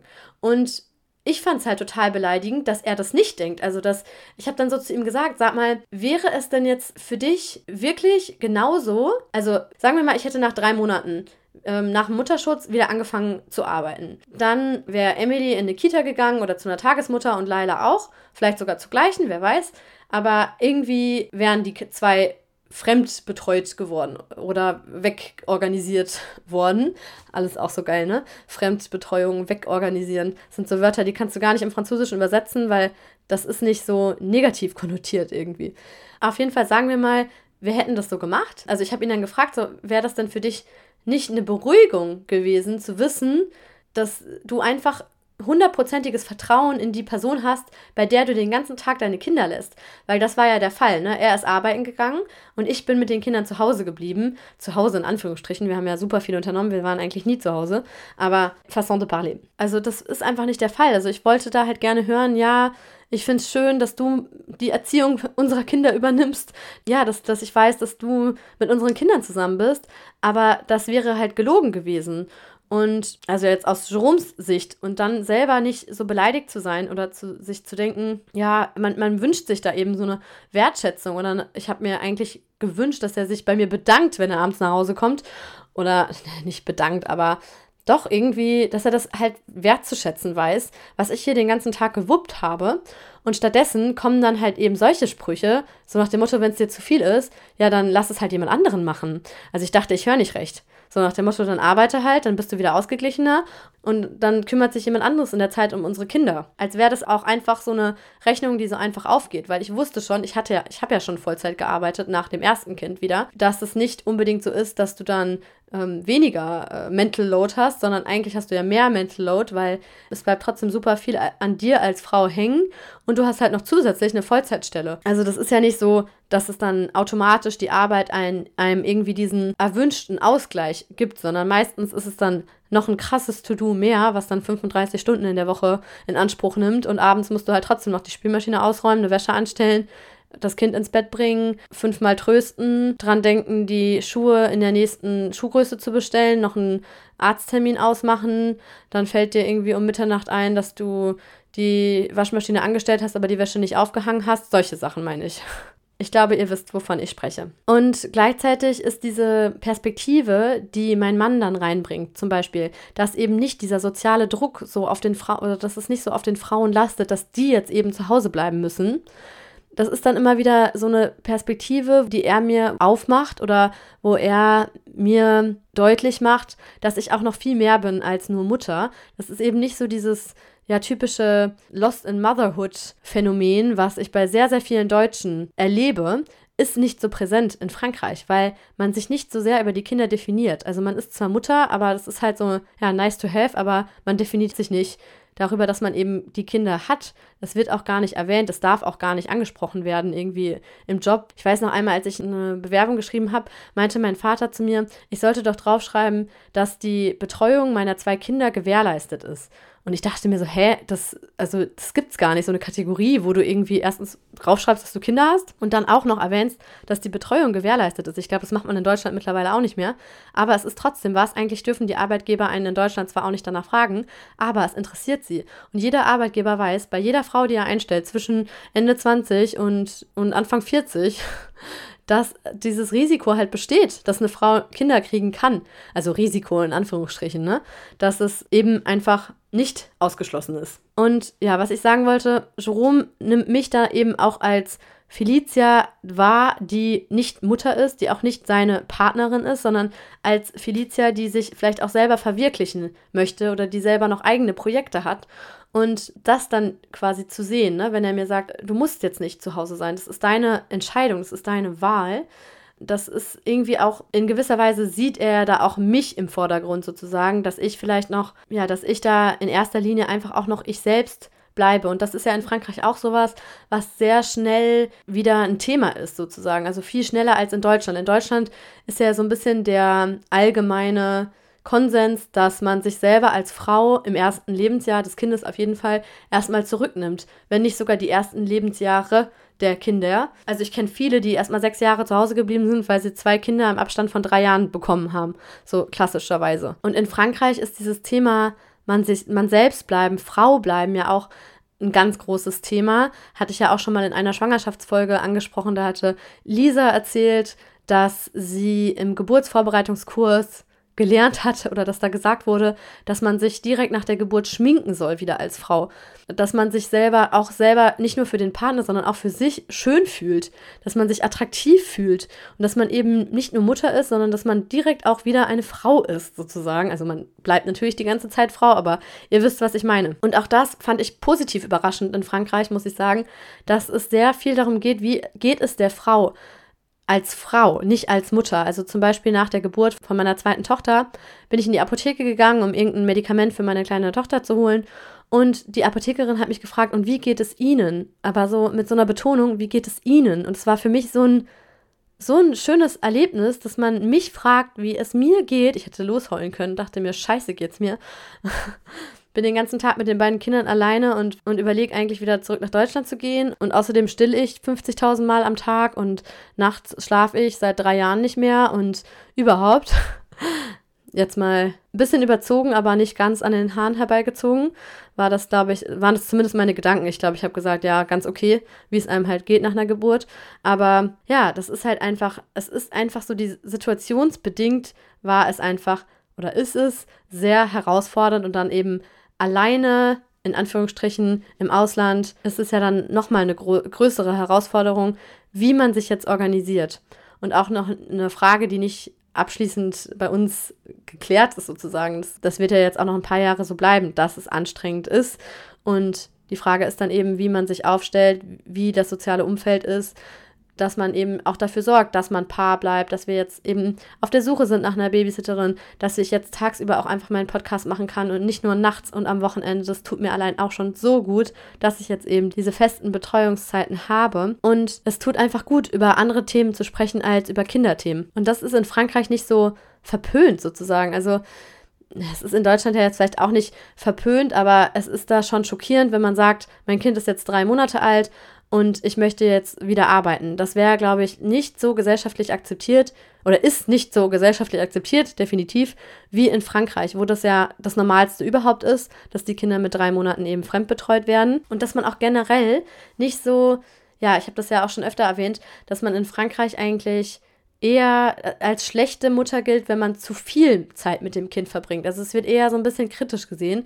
Ich bin eher so eine Mère Poule in Frankreich, so eine Gluckenmutter, die ihre Kinder schlecht loslassen kann. Und ich kann sie auch wirklich schlecht loslassen. Also mir fällt es extrem schwer. Ich finde es so krass, dass die jetzt schulpflichtig ist und bis 16.30 Uhr in die Schule muss, meine dreijährige Tochter.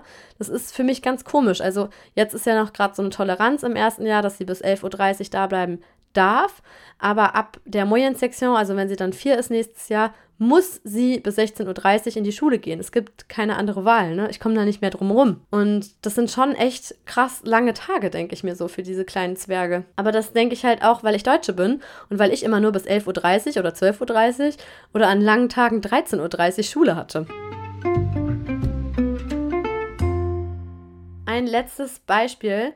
Streit Beispiel oder Streitthema, bevor, bevor ich zu euren Nachrichten komme, ist das Thema Geburtstag. Also es ist auch kein richtiges Streitthema, aber es ist sowas, was in beiden Ländern einfach komplett unterschiedlich gesehen wird. Und es wurde mir eigentlich erst gestern Abend, als ich das Buch gelesen habe, bewusst, dass es nicht nur mein Mann ist, der irgendwie keine Geburtstage feiert oder nicht so gerne und dem das einfach nicht wichtig ist, sondern dass das irgendwie was Französisches ist. Generell wird da nicht so ein Hype drum gemacht wie in Deutschland, wo es ja eine Katastrophe wäre, wenn du irgendwie schon jemandem vorträglich gratulierst. Also das bringt ja Unglück, sagt man im Deutschen. Im Französischen gibt es da nicht irgendwie so einen Satz, dass, also man denkt nicht in Frankreich, dass das Unglück bringen würde. Man feiert Geburtstage auch übrigens oft vor oder so, wie es halt gerade passt. Das ist einfach nicht so gehypt irgendwie. Und es geht auch weniger also das ist ein ganz spannendes Kapitel in dem Buch von Beatrice Durand, wie das Individuum in Deutschland und in Frankreich gesehen wird, sozusagen gesellschaftlich. Und da würde ich euch gerne mal einen Absatz zitieren, weil das hat mir so ein bisschen die Augen geöffnet auch, dass das eben, ja, wie gesagt, nicht nur mein Mann ist, der irgendwie Geburtstage boykottiert und auch aus meiner Sicht fand ich das halt immer super schade, auch dass er den Kindern nicht irgendwie so mitgibt, dass es was Schönes ist und wo man Geburtstags, also wo man Ballons irgendwie morgens schon aufpustet oder gefeiert wird, wo man, wo das Geburtstagskind in Anführungsstrichen im Mittelpunkt steht. Übrigens auch sehr lustig, weil Beatrice Durand schreibt dann so, äh, schreibt das übrigens auch auf Deutsch, also es ist ein französisches Buch, aber sie schreibt das Wort Geburtstagskind auf Deutsch, weil das Geburtstagskind ist ja nicht unbedingt nur ein Kind, sondern manchmal auch ein Erwachsener. Aber ich wollte euch eigentlich einen anderen Absatz vorlesen, und zwar L'anniversaire, célébration de l'individu. En France, l'anniversaire est une affaire restreinte à la famille nucléaire dont l'importance décroît au fur et à mesure que l'on avance en âge. On souhaite leur anniversaire à ses enfants, son conjoint, ses parents et ses frères et sœurs. En Allemagne, l'anniversaire fait l'objet d'un rituel très marqué qui ne se limite pas à la famille proche. On félicite aussi le jour de leur anniversaire les membres de la famille plus éloignés ainsi que les collègues. Also zu Deutsch, in Frankreich ist der Geburtstag eine Angelegenheit, die auf die Kernfamilie beschränkt ist und mit zunehmendem Alter an Bedeutung verliert. Man gratuliert seinen Kindern, dem Ehepartner, den Eltern, den Geschwistern zum Geburtstag. In Deutschland gibt es allerdings ein ausgeprägtes Geburtstagsritual, was nicht nur auf die engste Familie beschränkt ist. Auch entferntere Familienmitglieder und Kollegen werden an ihrem Geburtstag beglückwünscht. Da schreibt sie dann wirklich so, ich glaube, drei, vier Seiten darüber, dass dann zum Beispiel ein Chef seiner Sekretärin irgendwie eine kleine Aufmerksamkeit schenkt, wenn die Geburtstag hat in Deutschland, in Frankreich natürlich nicht. Und dass jemand dann auch persönlich beleidigt ist, wenn man zum Beispiel seinen Geburtstag vergisst in Deutschland. Und dass in Deutschland sogar Zeitungsartikel geschrieben werden über irgendwelche VIPs oder Persönlichkeiten, die runden Geburtstag feiern zum Beispiel, dass das dann eben als Vorwand genommen wird, um über den Lebensweg dieser Person zu schreiben oder um ja Dinge hervorzuheben, die diese Person toll gemacht hat in ihrem Leben. Also dass das eben ein Grund ist, quasi das Geburtstagskind zu zelebrieren und zu feiern an diesem besonderen Tag. Und in Frankreich ist es eher so, dass es eben ein Vorwand ist, um zusammenzukommen. Die Autorin schreibt, dass sie ihren Geburtstag mit mehreren Cousins und Cousinen immer zusammen feiert, dass die dann eben so eine gemeinsame Feier quasi machen. Und es geht eben um dieses Gesellige, das steht im Vordergrund und nicht um sie persönlich als Individuum. Ja, und da mir aber, der Deutschen an sich, das Thema Geburtstag wichtig ist, habe ich jetzt dieses Jahr das so gemacht. Also ich hatte ja am 6. Oktober Geburtstag und ich habe meinen Mann schon im Vorfeld gebeten, dass er sich an dem Tag frei nimmt, weil ich weiß, dass ich mich sonst wieder ärgern würde. Also ich würde mich einfach ärgern oder ich würde mich irgendwie so organisieren, dass ich mich nicht ärgere. Aber ich dachte mir, es wäre doch schön, wenn wir diesen besonderen Tag zusammen feiern könnten oder einfach was zusammen machen könnten. Und deswegen habe ich die Kinder wegorganisiert in Kita und Schule den ganzen Tag und schon im Vorfeld so geplant, dass wir zusammen in die Therme gehen können, dass wir zusammen ins Restaurant gehen können und dass wir uns eben was Schönes zusammen als Paar vornehmen, um eben, um keinen Anlass zu haben, sich zu streiten. Ja, damit schließe ich jetzt den meinen Teil sozusagen und lese noch eure Nachrichten vor, denn ich habe auch die Community gefragt, was sind eure Streitthemen quasi, was sind die Themen, bei denen ihr euch in die Haare kriegt. Und als erstes möchte ich da eine Sprachnachricht abspielen und dann noch die restlichen Nachrichten vorlesen. Ich bin Luisa, ich bin 32. Ich bin mit einem Franzosen zusammen seit ungefähr zehn Jahren. Wir haben zwei Söhne, zwei und fünf sind die. Und seit der Geburt von unserem ersten Sohn wohnen wir in Deutschland. Davor haben wir ein paar Jahre eine Fernbeziehung gehabt und dann äh, in Frankreich zusammen gewohnt. Zum Thema deutsch-französische Partnerschaft sind mir ein paar Sachen aufgefallen, die positiv sind, aber auch ein paar Sachen, die ja schwierig sind. Also einerseits hat man natürlich ja diese zwei Kulturen, die man dann quasi so leben kann oder die sich auch ja ergänzen, was ja total schön ist.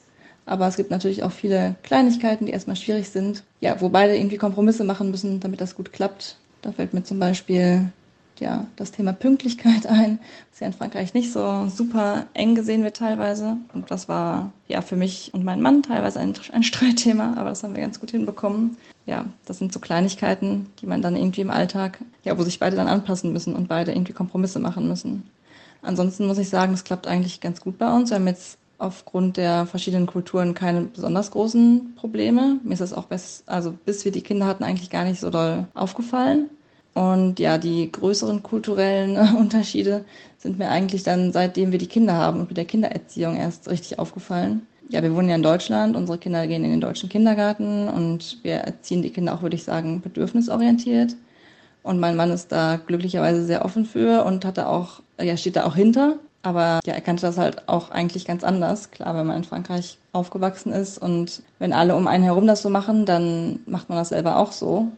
Aber ja, durch sein Leben oder durch das Leben in Deutschland und durch mich quasi hat er diese andere Art, wie man es halt auch machen kann, kennengelernt und ja, findet das auf jeden Fall auch gut und steht dahinter.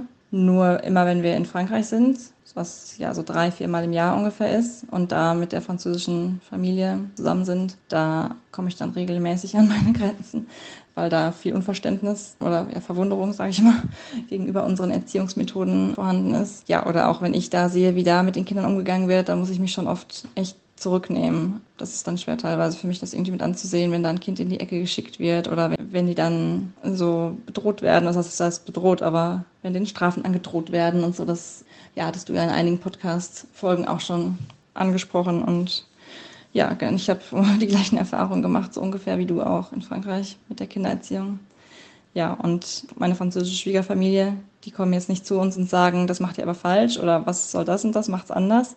Es kommen immer eher so unterschwellig so Fragen, wo man dann merkt, dass es eigentlich so als Kritik, weil es auch immer wieder dieselben Fragen sind ja, wie oft wurde ich schon gefragt, ob er denn jetzt in seinem eigenen Bett schläft und sowas immer oder ob er denn jetzt endlich sauber ist oder ob er denn jetzt immer noch eine Windel anhat, was halt so Sachen sind, wo man sich in Deutschland vielleicht einfach nicht so viel Druck macht. Oder mit dem Kindergarten, dann werde ich ganz oft gefragt, echt, um zwölf holst du den ab? Um zwölf schon? Mhm. Und dann beim nächsten Treffen werde ich wieder das Gleiche gefragt und wieder das Gleiche. Irgendwie können die das manchmal, habe ich gar nicht so glauben. Aber ich merke leider auch nicht so eine richtige Offenheit, da so über die Themen zu sprechen oder zu fragen, warum macht ihr das so oder warum lasst ihr den noch in, bei euch im Bett schlafen oder warum wollt ihr den nicht von morgens 8 bis abends 18 Uhr betreuen lassen, so ungefähr. Ja, aber ich habe das inzwischen auch, äh, ich lasse das so ein bisschen an mir abprallen und akzeptiere das einfach so. Die machen es so und wir machen es so und ich, ja, ich glaube, da kann ich nicht erwarten, dass die das irgendwie so einsehen. Ja, gerade die ältere Generation. Die äh, jüngeren Leute oder auch Freunde, die akzeptieren das so, die stellen das auch nicht so in Frage, die machen es zwar anders, aber dann ist es halt so. Aber wir, ja, gerade wenn wir mit den, mit meinen Schwiegereltern zusammen sind oder halt Onkel, Tanten und so, da merkt man dann schon, dass da ein großes Unverständnis ist. Da kommen dann so Sätze wie, ja, also jetzt mit acht Monaten sollte der schon mal lernen, dass er seine Eltern nachts nicht stören darf. Und dann irgendwann habe ich mal gefragt, ja, was, was, schlägst du denn vor? Was, was soll ich denn machen? Und dann kam irgendwann, ja, dann, dann muss man es halt schreien lassen, so ungefähr. Und dann oh, muss ich einmal tief durchatmen und mir denken, ähm, zum Glück muss ich mich damit nicht täglich auseinandersetzen. Ich glaube, das wäre schwer für mich. Ich möchte nicht ständig in die Situation kommen, irgendwie das Gefühl zu haben, meine Kinder verteidigen zu müssen oder mich irgendwie rechtfertigen zu müssen, weil irgendwie einerseits klar, man, ich muss es nicht rechtfertigen. Es, es ist alles gut und richtig, so wie, wie wir es machen, wir stehen dahinter. Aber wenn dann immer wieder so Kritikpunkte kommen, das ist schon anstrengend. Ja, das würde ich sagen, ist so das größte kulturelle Problem, was wir haben. Mein Mann ist dann natürlich auch immer so ein bisschen zwischen den Stühlen, weil einerseits will er das so machen, wie wir es machen, und andererseits will er seiner Familie dann auch irgendwie recht machen. Und das ist irgendwie dann immer so schwierig. Aber ähm, im Großen und Ganzen klappt das ganz gut, weil wir halt, wie gesagt, nur wenige Wochen im Jahr in Frankreich sind. Ich weiß jetzt nicht, wie es wäre, wenn wir da wohnen würden und ich dann quasi täglich damit konfrontiert wäre. Das klingt jetzt alles sehr negativ, aber natürlich gibt es auch äh, schöne und positive Sachen. Einfach, dass die Kinder mit zwei Kulturen aufwachsen und auch mit den zwei Sprachen natürlich ist ja auch ein Riesenvorteil. Genau, das würde ich so sagen, sind die größten Themen, wo man so das Kulturelle merkt bei uns in der Beziehung. Ja, da spricht Luisa jetzt mehrere Themen an, die ich nur so unterstreichen kann. Ich glaube, es geht halt echt auch so um eine gewisse Offenheit, dass man einfach auch offen für andere Meinungen und Herangehensweisen ist dass man das nicht irgendwie so komisch findet, dass das Kind um 12 abgeholt wird, weil in Deutschland ist es eben einfach anders. Es ist einfach anders. Und das Thema Schwiegereltern, ich hatte überlegt, ob ich das komplett rauslasse, weil ich diese Folge ja schon wieder sprenge vom Zeitumfang. Aber das ist ja auch ein sehr großes Streitthema gewesen bei Jerome und mir und war auch ein Grund dafür oder hat auch dazu beigetragen, glaube ich, dass wir uns getrennt haben, weil es da schon sehr viele Probleme gibt, sage ich mal. Und wir haben ja auch seit zwei Jahren jetzt mittlerweile gar keinen Kontakt mehr zu seinen Eltern. Hat sich also einiges geändert seit der ersten Folge, das erste Treffen mit den Schwiegereltern. Ja, es ist wirklich ein sehr großes Thema und ich glaube, dass es auch schon viel damit zu tun hat, dass man da einfach nicht so, also meine Schwiegereltern da überhaupt nicht offen sind für meine deutsche, in Anführungsstrichen, Sicht. Und das ist auch schon auch so eine Generationenfrage, hatte Luisa ja auch angesprochen, dass es ja manche Sachen gibt einfach, wo Gleichaltrige irgendwie noch vielleicht Verständnis zeigen, aber Ältere nicht unbedingt. Und es gab wirklich so Streitthemen wie zum Beispiel Stillen in der Öffentlichkeit, die immer wieder zu Streit geführt haben mit meiner Schwiegermutter, die das einfach ja, das, das macht man halt einfach nicht, stillen in der Öffentlichkeit. Die wollte ja auch, dass ich bei unserer Hochzeit im Restaurant auf der Toilette stille, wo ich mir dachte, gehst du denn aufs Klo und isst du auf dem Klo? Aber ja, da in dem Fall ist es jetzt auch nicht zu Streit gekommen, wobei danach gab es wirklich einen richtig krassen Streit zwischen meiner Mutter und seiner Mutter an der Hochzeit. Ich wollte das eigentlich erst in der Hochzeitsfolge erzählen, dann dachte ich mir, nee, ich lasse jetzt den ganzen Trash raus, aber ich glaube, ich erzähle es in der Stillfolge. Ich mache auf jeden Fall nochmal eine Folge zum Thema Stillen, weil eigentlich ging es nämlich um das Thema Stillen. Also das war wirklich ja, hat den Streit irgendwie ausgelöst. Und es gibt auch so typische Themen wie zum Beispiel Medikamente. Also in Frankreich ist ja so gang und gäbe, dass man schnell Medikamente gibt und vor allem auch schon Säuglingen und Kleinkindern mal eben Paracetamol gibt und vor allem auch bei, ich sag mal, nicht so hohem Fieber. Also wenn jetzt irgendwie ab 38 aufwärts gibt man auf jeden Fall direkt Schmerzmittel. Und in Deutschland ist ja eher so die öffentliche Meinung, dass man ein bisschen vorsichtig ist mit Schmerzmittel oder mit Fiebersaft. Und man darf ja auch gar nicht, also in Kindergärten, ich weiß nicht, ob in Kindergärten das verabreicht werden kann, ich glaube nicht. Also es sind immer wieder Follower von mir überrascht, wenn sie sehen, dass in der Kita von Leila Paracetamol verabreicht werden kann oder so, weil da eben auch eine Krankenschwester arbeitet. Und das war auch immer wieder so ein Streitthema mit dem Paracetamol. Also zum Beispiel, der letzte Streit war, da war Emily anderthalb, das war eben, ja, bevor wir den Kontakt abgebrochen haben,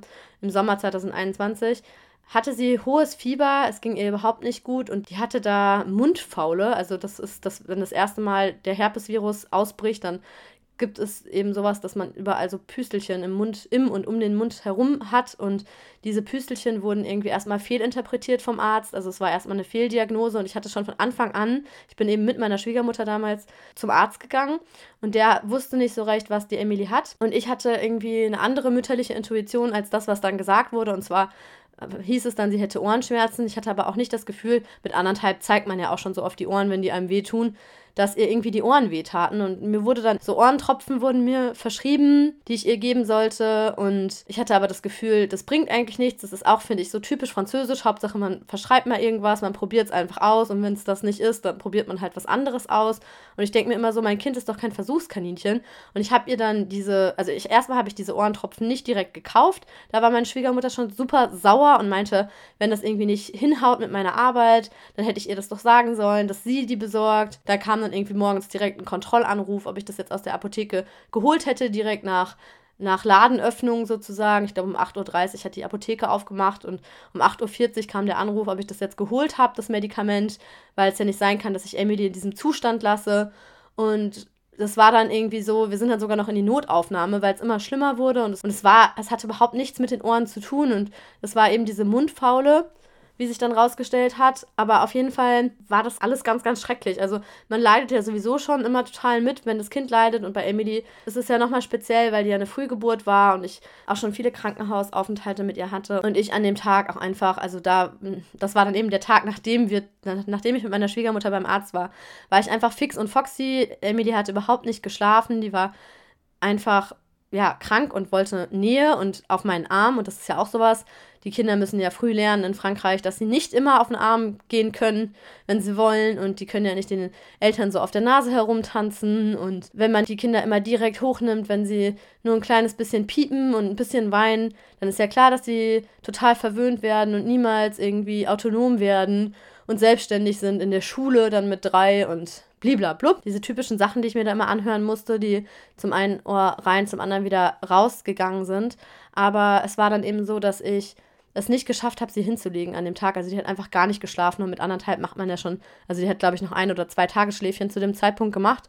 Und da war es eben so, dass ich es nicht geschafft habe, sie in ihr Bett zu legen zumindest. Und dass sie mal irgendwie länger als fünf bis zehn Minuten schläft. Also sie ist immer mal wieder so auf meinem Arm eingedöst, aber sie hatte einfach Schmerzen und es ging ihr nicht gut. Und ich war abends fix und foxy und habe meine Schwiegermutter angerufen und habe mein Leid geklagt sozusagen oder meinte dann, ja, jetzt schläft Emily endlich, aber wollte sie eben auf dem Laufenden halten, dass heute ein super schwieriger Tag war und es geht ihr noch nicht besser und so weiter. Und dann kamen nur Vorwürfe, das ist ja, dass ich ja selber daran schuld sei, dass mein Kind nicht schläft, dass ich sie einfach hätte lassen, schreien lassen sollen, dann wäre sie schon irgendwann eingeschlafen, dann wäre sie zur Ruhe gekommen. Aber ich mache ja nicht die Tür zu und lasse sie in Ruhe. Ich würde nicht dafür sorgen, dass es meinem Kind besser geht, sondern im Gegenteil dazu beitragen, dass es dem Kind weiterhin schlecht geht. Und ich habe da ihre Sorge rausgehört. Ne? Sie ist die Großmutter, sie möchte auch nur das Beste für ihr Enkelkind. Und ich bin die Mutter und möchte auch nur das Beste für mein Kind. Und wir haben andere Ansichten, was das Beste für unser Kind, also für unser Kind, für mein Kind und für ihr Enkelkind ist. Und dass man ein Kind nicht genug mit Liebe und Nähe verwöhnen kann, das ist meine Meinung und meine Ansicht und ich glaube auch die gängige Ansicht mittlerweile, hoffentlich in Deutschland, auf jeden Fall in der bedürfnisorientierten Bubble. Und in Frankreich kommt ja auch immer mehr Education positiv, Education bienveillante. Aber ich finde, meine Schwiegereltern sind alles andere als bienveillant und es ist aber eben nicht so, dass man dann einfach zum Beispiel diese Themen weglassen kann. Wir wissen ja, dass wir uns über Medikamente streiten. Wir wissen, dass wir uns über Babyschlaf streiten streiten. Wir wissen, dass wir unterschiedlicher Meinung sind, wenn es um Stillen geht. Warum muss das dann immer wieder zur Sprache kommen? Warum kann sie nicht einfach anerkennen, dass ich meinem Kind erst ab 39 oder 40 Fiebersaft geben möchte? Und nicht direkt auch, auch prophylaktisch oder präventiv nach dem Impfen. Das war auch immer wieder ein Streitthema. Emily hatte diese ganzen Standardimpfungen, gerade so in den ersten Lebensmonaten. Und ich sollte einfach direkt nach der Impfung ihr Fiebermittel geben und ich dachte mir, aber was ist, wenn sie gar kein Fieber bekommt? Und meistens hat sie auch gar kein Fieber bekommen. Warum soll ich ihr denn jetzt Schmerzmittel geben? Woher weiß ich denn, ob sie jetzt Schmerzen hat? Ich meine, man weiß es nie und deswegen gibt man eben in Frankreich einfach präventiv Fiebersaft oder Schmerzmittel nach Impfungen. Aber ich mache es halt anders. Also ich kenne es auch anders und ich finde es auch nicht gut, dass da einfach die Kinder direkt vollgestopft werden mit Medikamenten. Und ich muss auch für mein Kind einstehen. Und es ist eben nicht mehr so wie vor Kindern, wo man dann einiges so sich gefallen lassen kann, in Anführungsstrichen. Und dann ist es halt nur, bin ich eben nur diejenige, die darunter leidet oder die da jetzt mal in den sauren Apfel beißt. Sondern es geht da eben um mehr. Es geht um mein Kind. Und ich muss ja auch meine Meinung vertreten vor meinem Kind oder auch das vertreten, was ich für richtig halte. Und nur weil es die Oma ist oder die Großeltern sind, kann ich nicht alles so stehen lassen. Also auf jeden Fall war das der Auslöser, der letzte große Streit, weshalb wir dann erstmal zwei Monate nicht mehr geredet haben und dann ein klärendes Gespräch führen wollten, was dann aber zum Kontaktabbruch geführt hat im Oktober 2021. Und seitdem ist jetzt echt Funkstille von beiden Seiten. Also es ist echt krass, aber ich bin irgendwie auch ganz froh, wenn Luisa so sagt, ja, das ist was. Also wenn ich jetzt Kontakt hätte und unsere Schwiegereltern wohnen ja eigentlich nur zehn Minuten von uns entfernt, dann würde ich mich tagtäglich mit diesen Themen auseinandersetzen. Und ich setze mich sowieso schon sehr viel mit nervigen Themen auseinander, wo ich mir so denke, es ist in Deutschland einfach, also es gibt so viele Themen, die wären in Deutschland kein Thema. So, jetzt aber weiter zu euren Nachrichten. Doro hat mir geschrieben. Das erste Mal, als ich meinem Mann eine bayerische Brotzeit gemacht habe, war er etwas überfordert. Herausforderung ist für mich als Deutsche auch, wie leidenschaftlich und laut mein französischer Mann über Themen diskutieren kann. Am Anfang dachte ich, er streitet mit mir.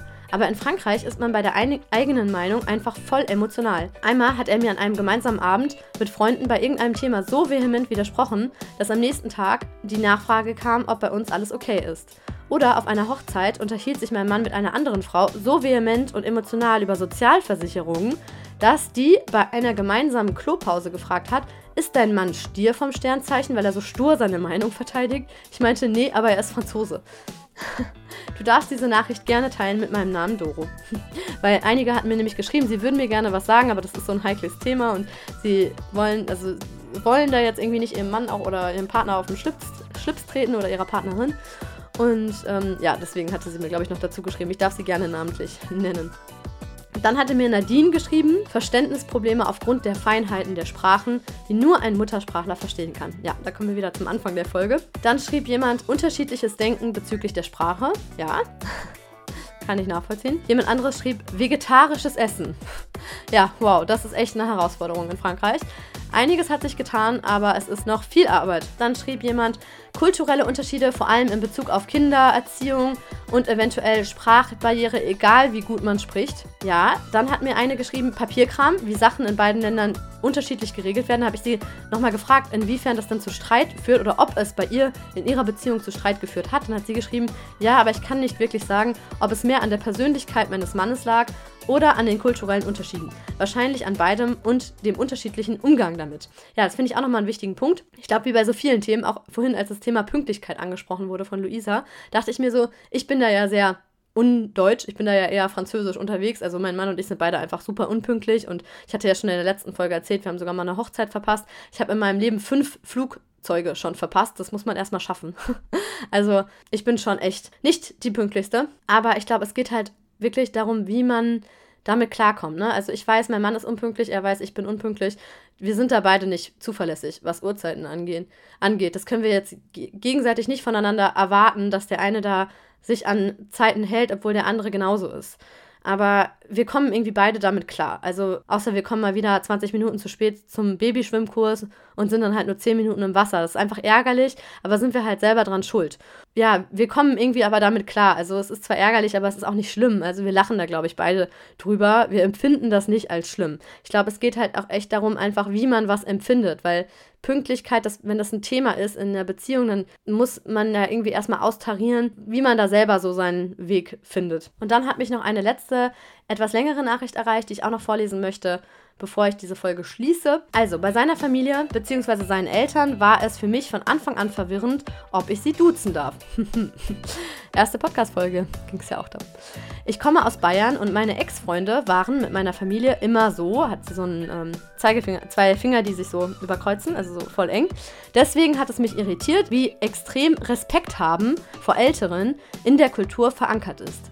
Ich ziehe das Siezen heute etwas überzeugt dadurch, aber vor allem mit der Mama meines Freundes habe ich ein sehr enges und liebevolles Verhältnis und dann fühlt es sich jedes Mal komisch an, sie mit Wu anzusprechen. Noch ein Thema ist das Essen. Wo es bei mir normal ist, dass man vielleicht einmal am Tag warm isst und abends eine Brotzeit reicht, ist es bei meinem Freund und seiner Familie unvorstellbar. Mit so einem Lachsmiley. Ja, same, same hier da muss es immer ganz viel und ganz gutes Essen geben. Ist gut für mich, weil ich das Essen bei ihnen sehr genieße, aber wenn es um das gemeinsame Kochen bei meinem Freund und mir geht, überfordert es mich manchmal, dass er so hohe Ansprüche hat. In Ansprüche in Anführungsstrichen. Ja, also ich meine, mein Mann hat jetzt ein CAP Cuisine gemacht, ne, also eine Kochausbildung. Das ist nochmal eine Nummer krasser, finde ich. Aber auch mein Ex-Freund war schon ein sehr guter Koch, muss man sagen. Und das ist schon so was Selbstverständliches, dass die Franzosen einfach kochen. Ja, aber da komme ich auch nochmal ausführlich in der Essensfolge dazu. Weiter in der Nachricht. Generell führt es manchmal zu Diskussionen, wie man als Partnerin zu den anderen Eltern steht und wie viel Zeit man mit ihnen verbringt. Ich habe das Gefühl, das Verhältnis ist einfach oft nicht so eng, beziehungsweise nehmen Beziehungen, besonders noch unter Teenagern oder in unserem Fall jungen Erwachsenen, keinen so großen Platz ein oder werden nicht mit der Ernsthaftigkeit oder Wichtigkeit betrachtet, wie ich es aus meiner Heimat und Sozialisierung kenne.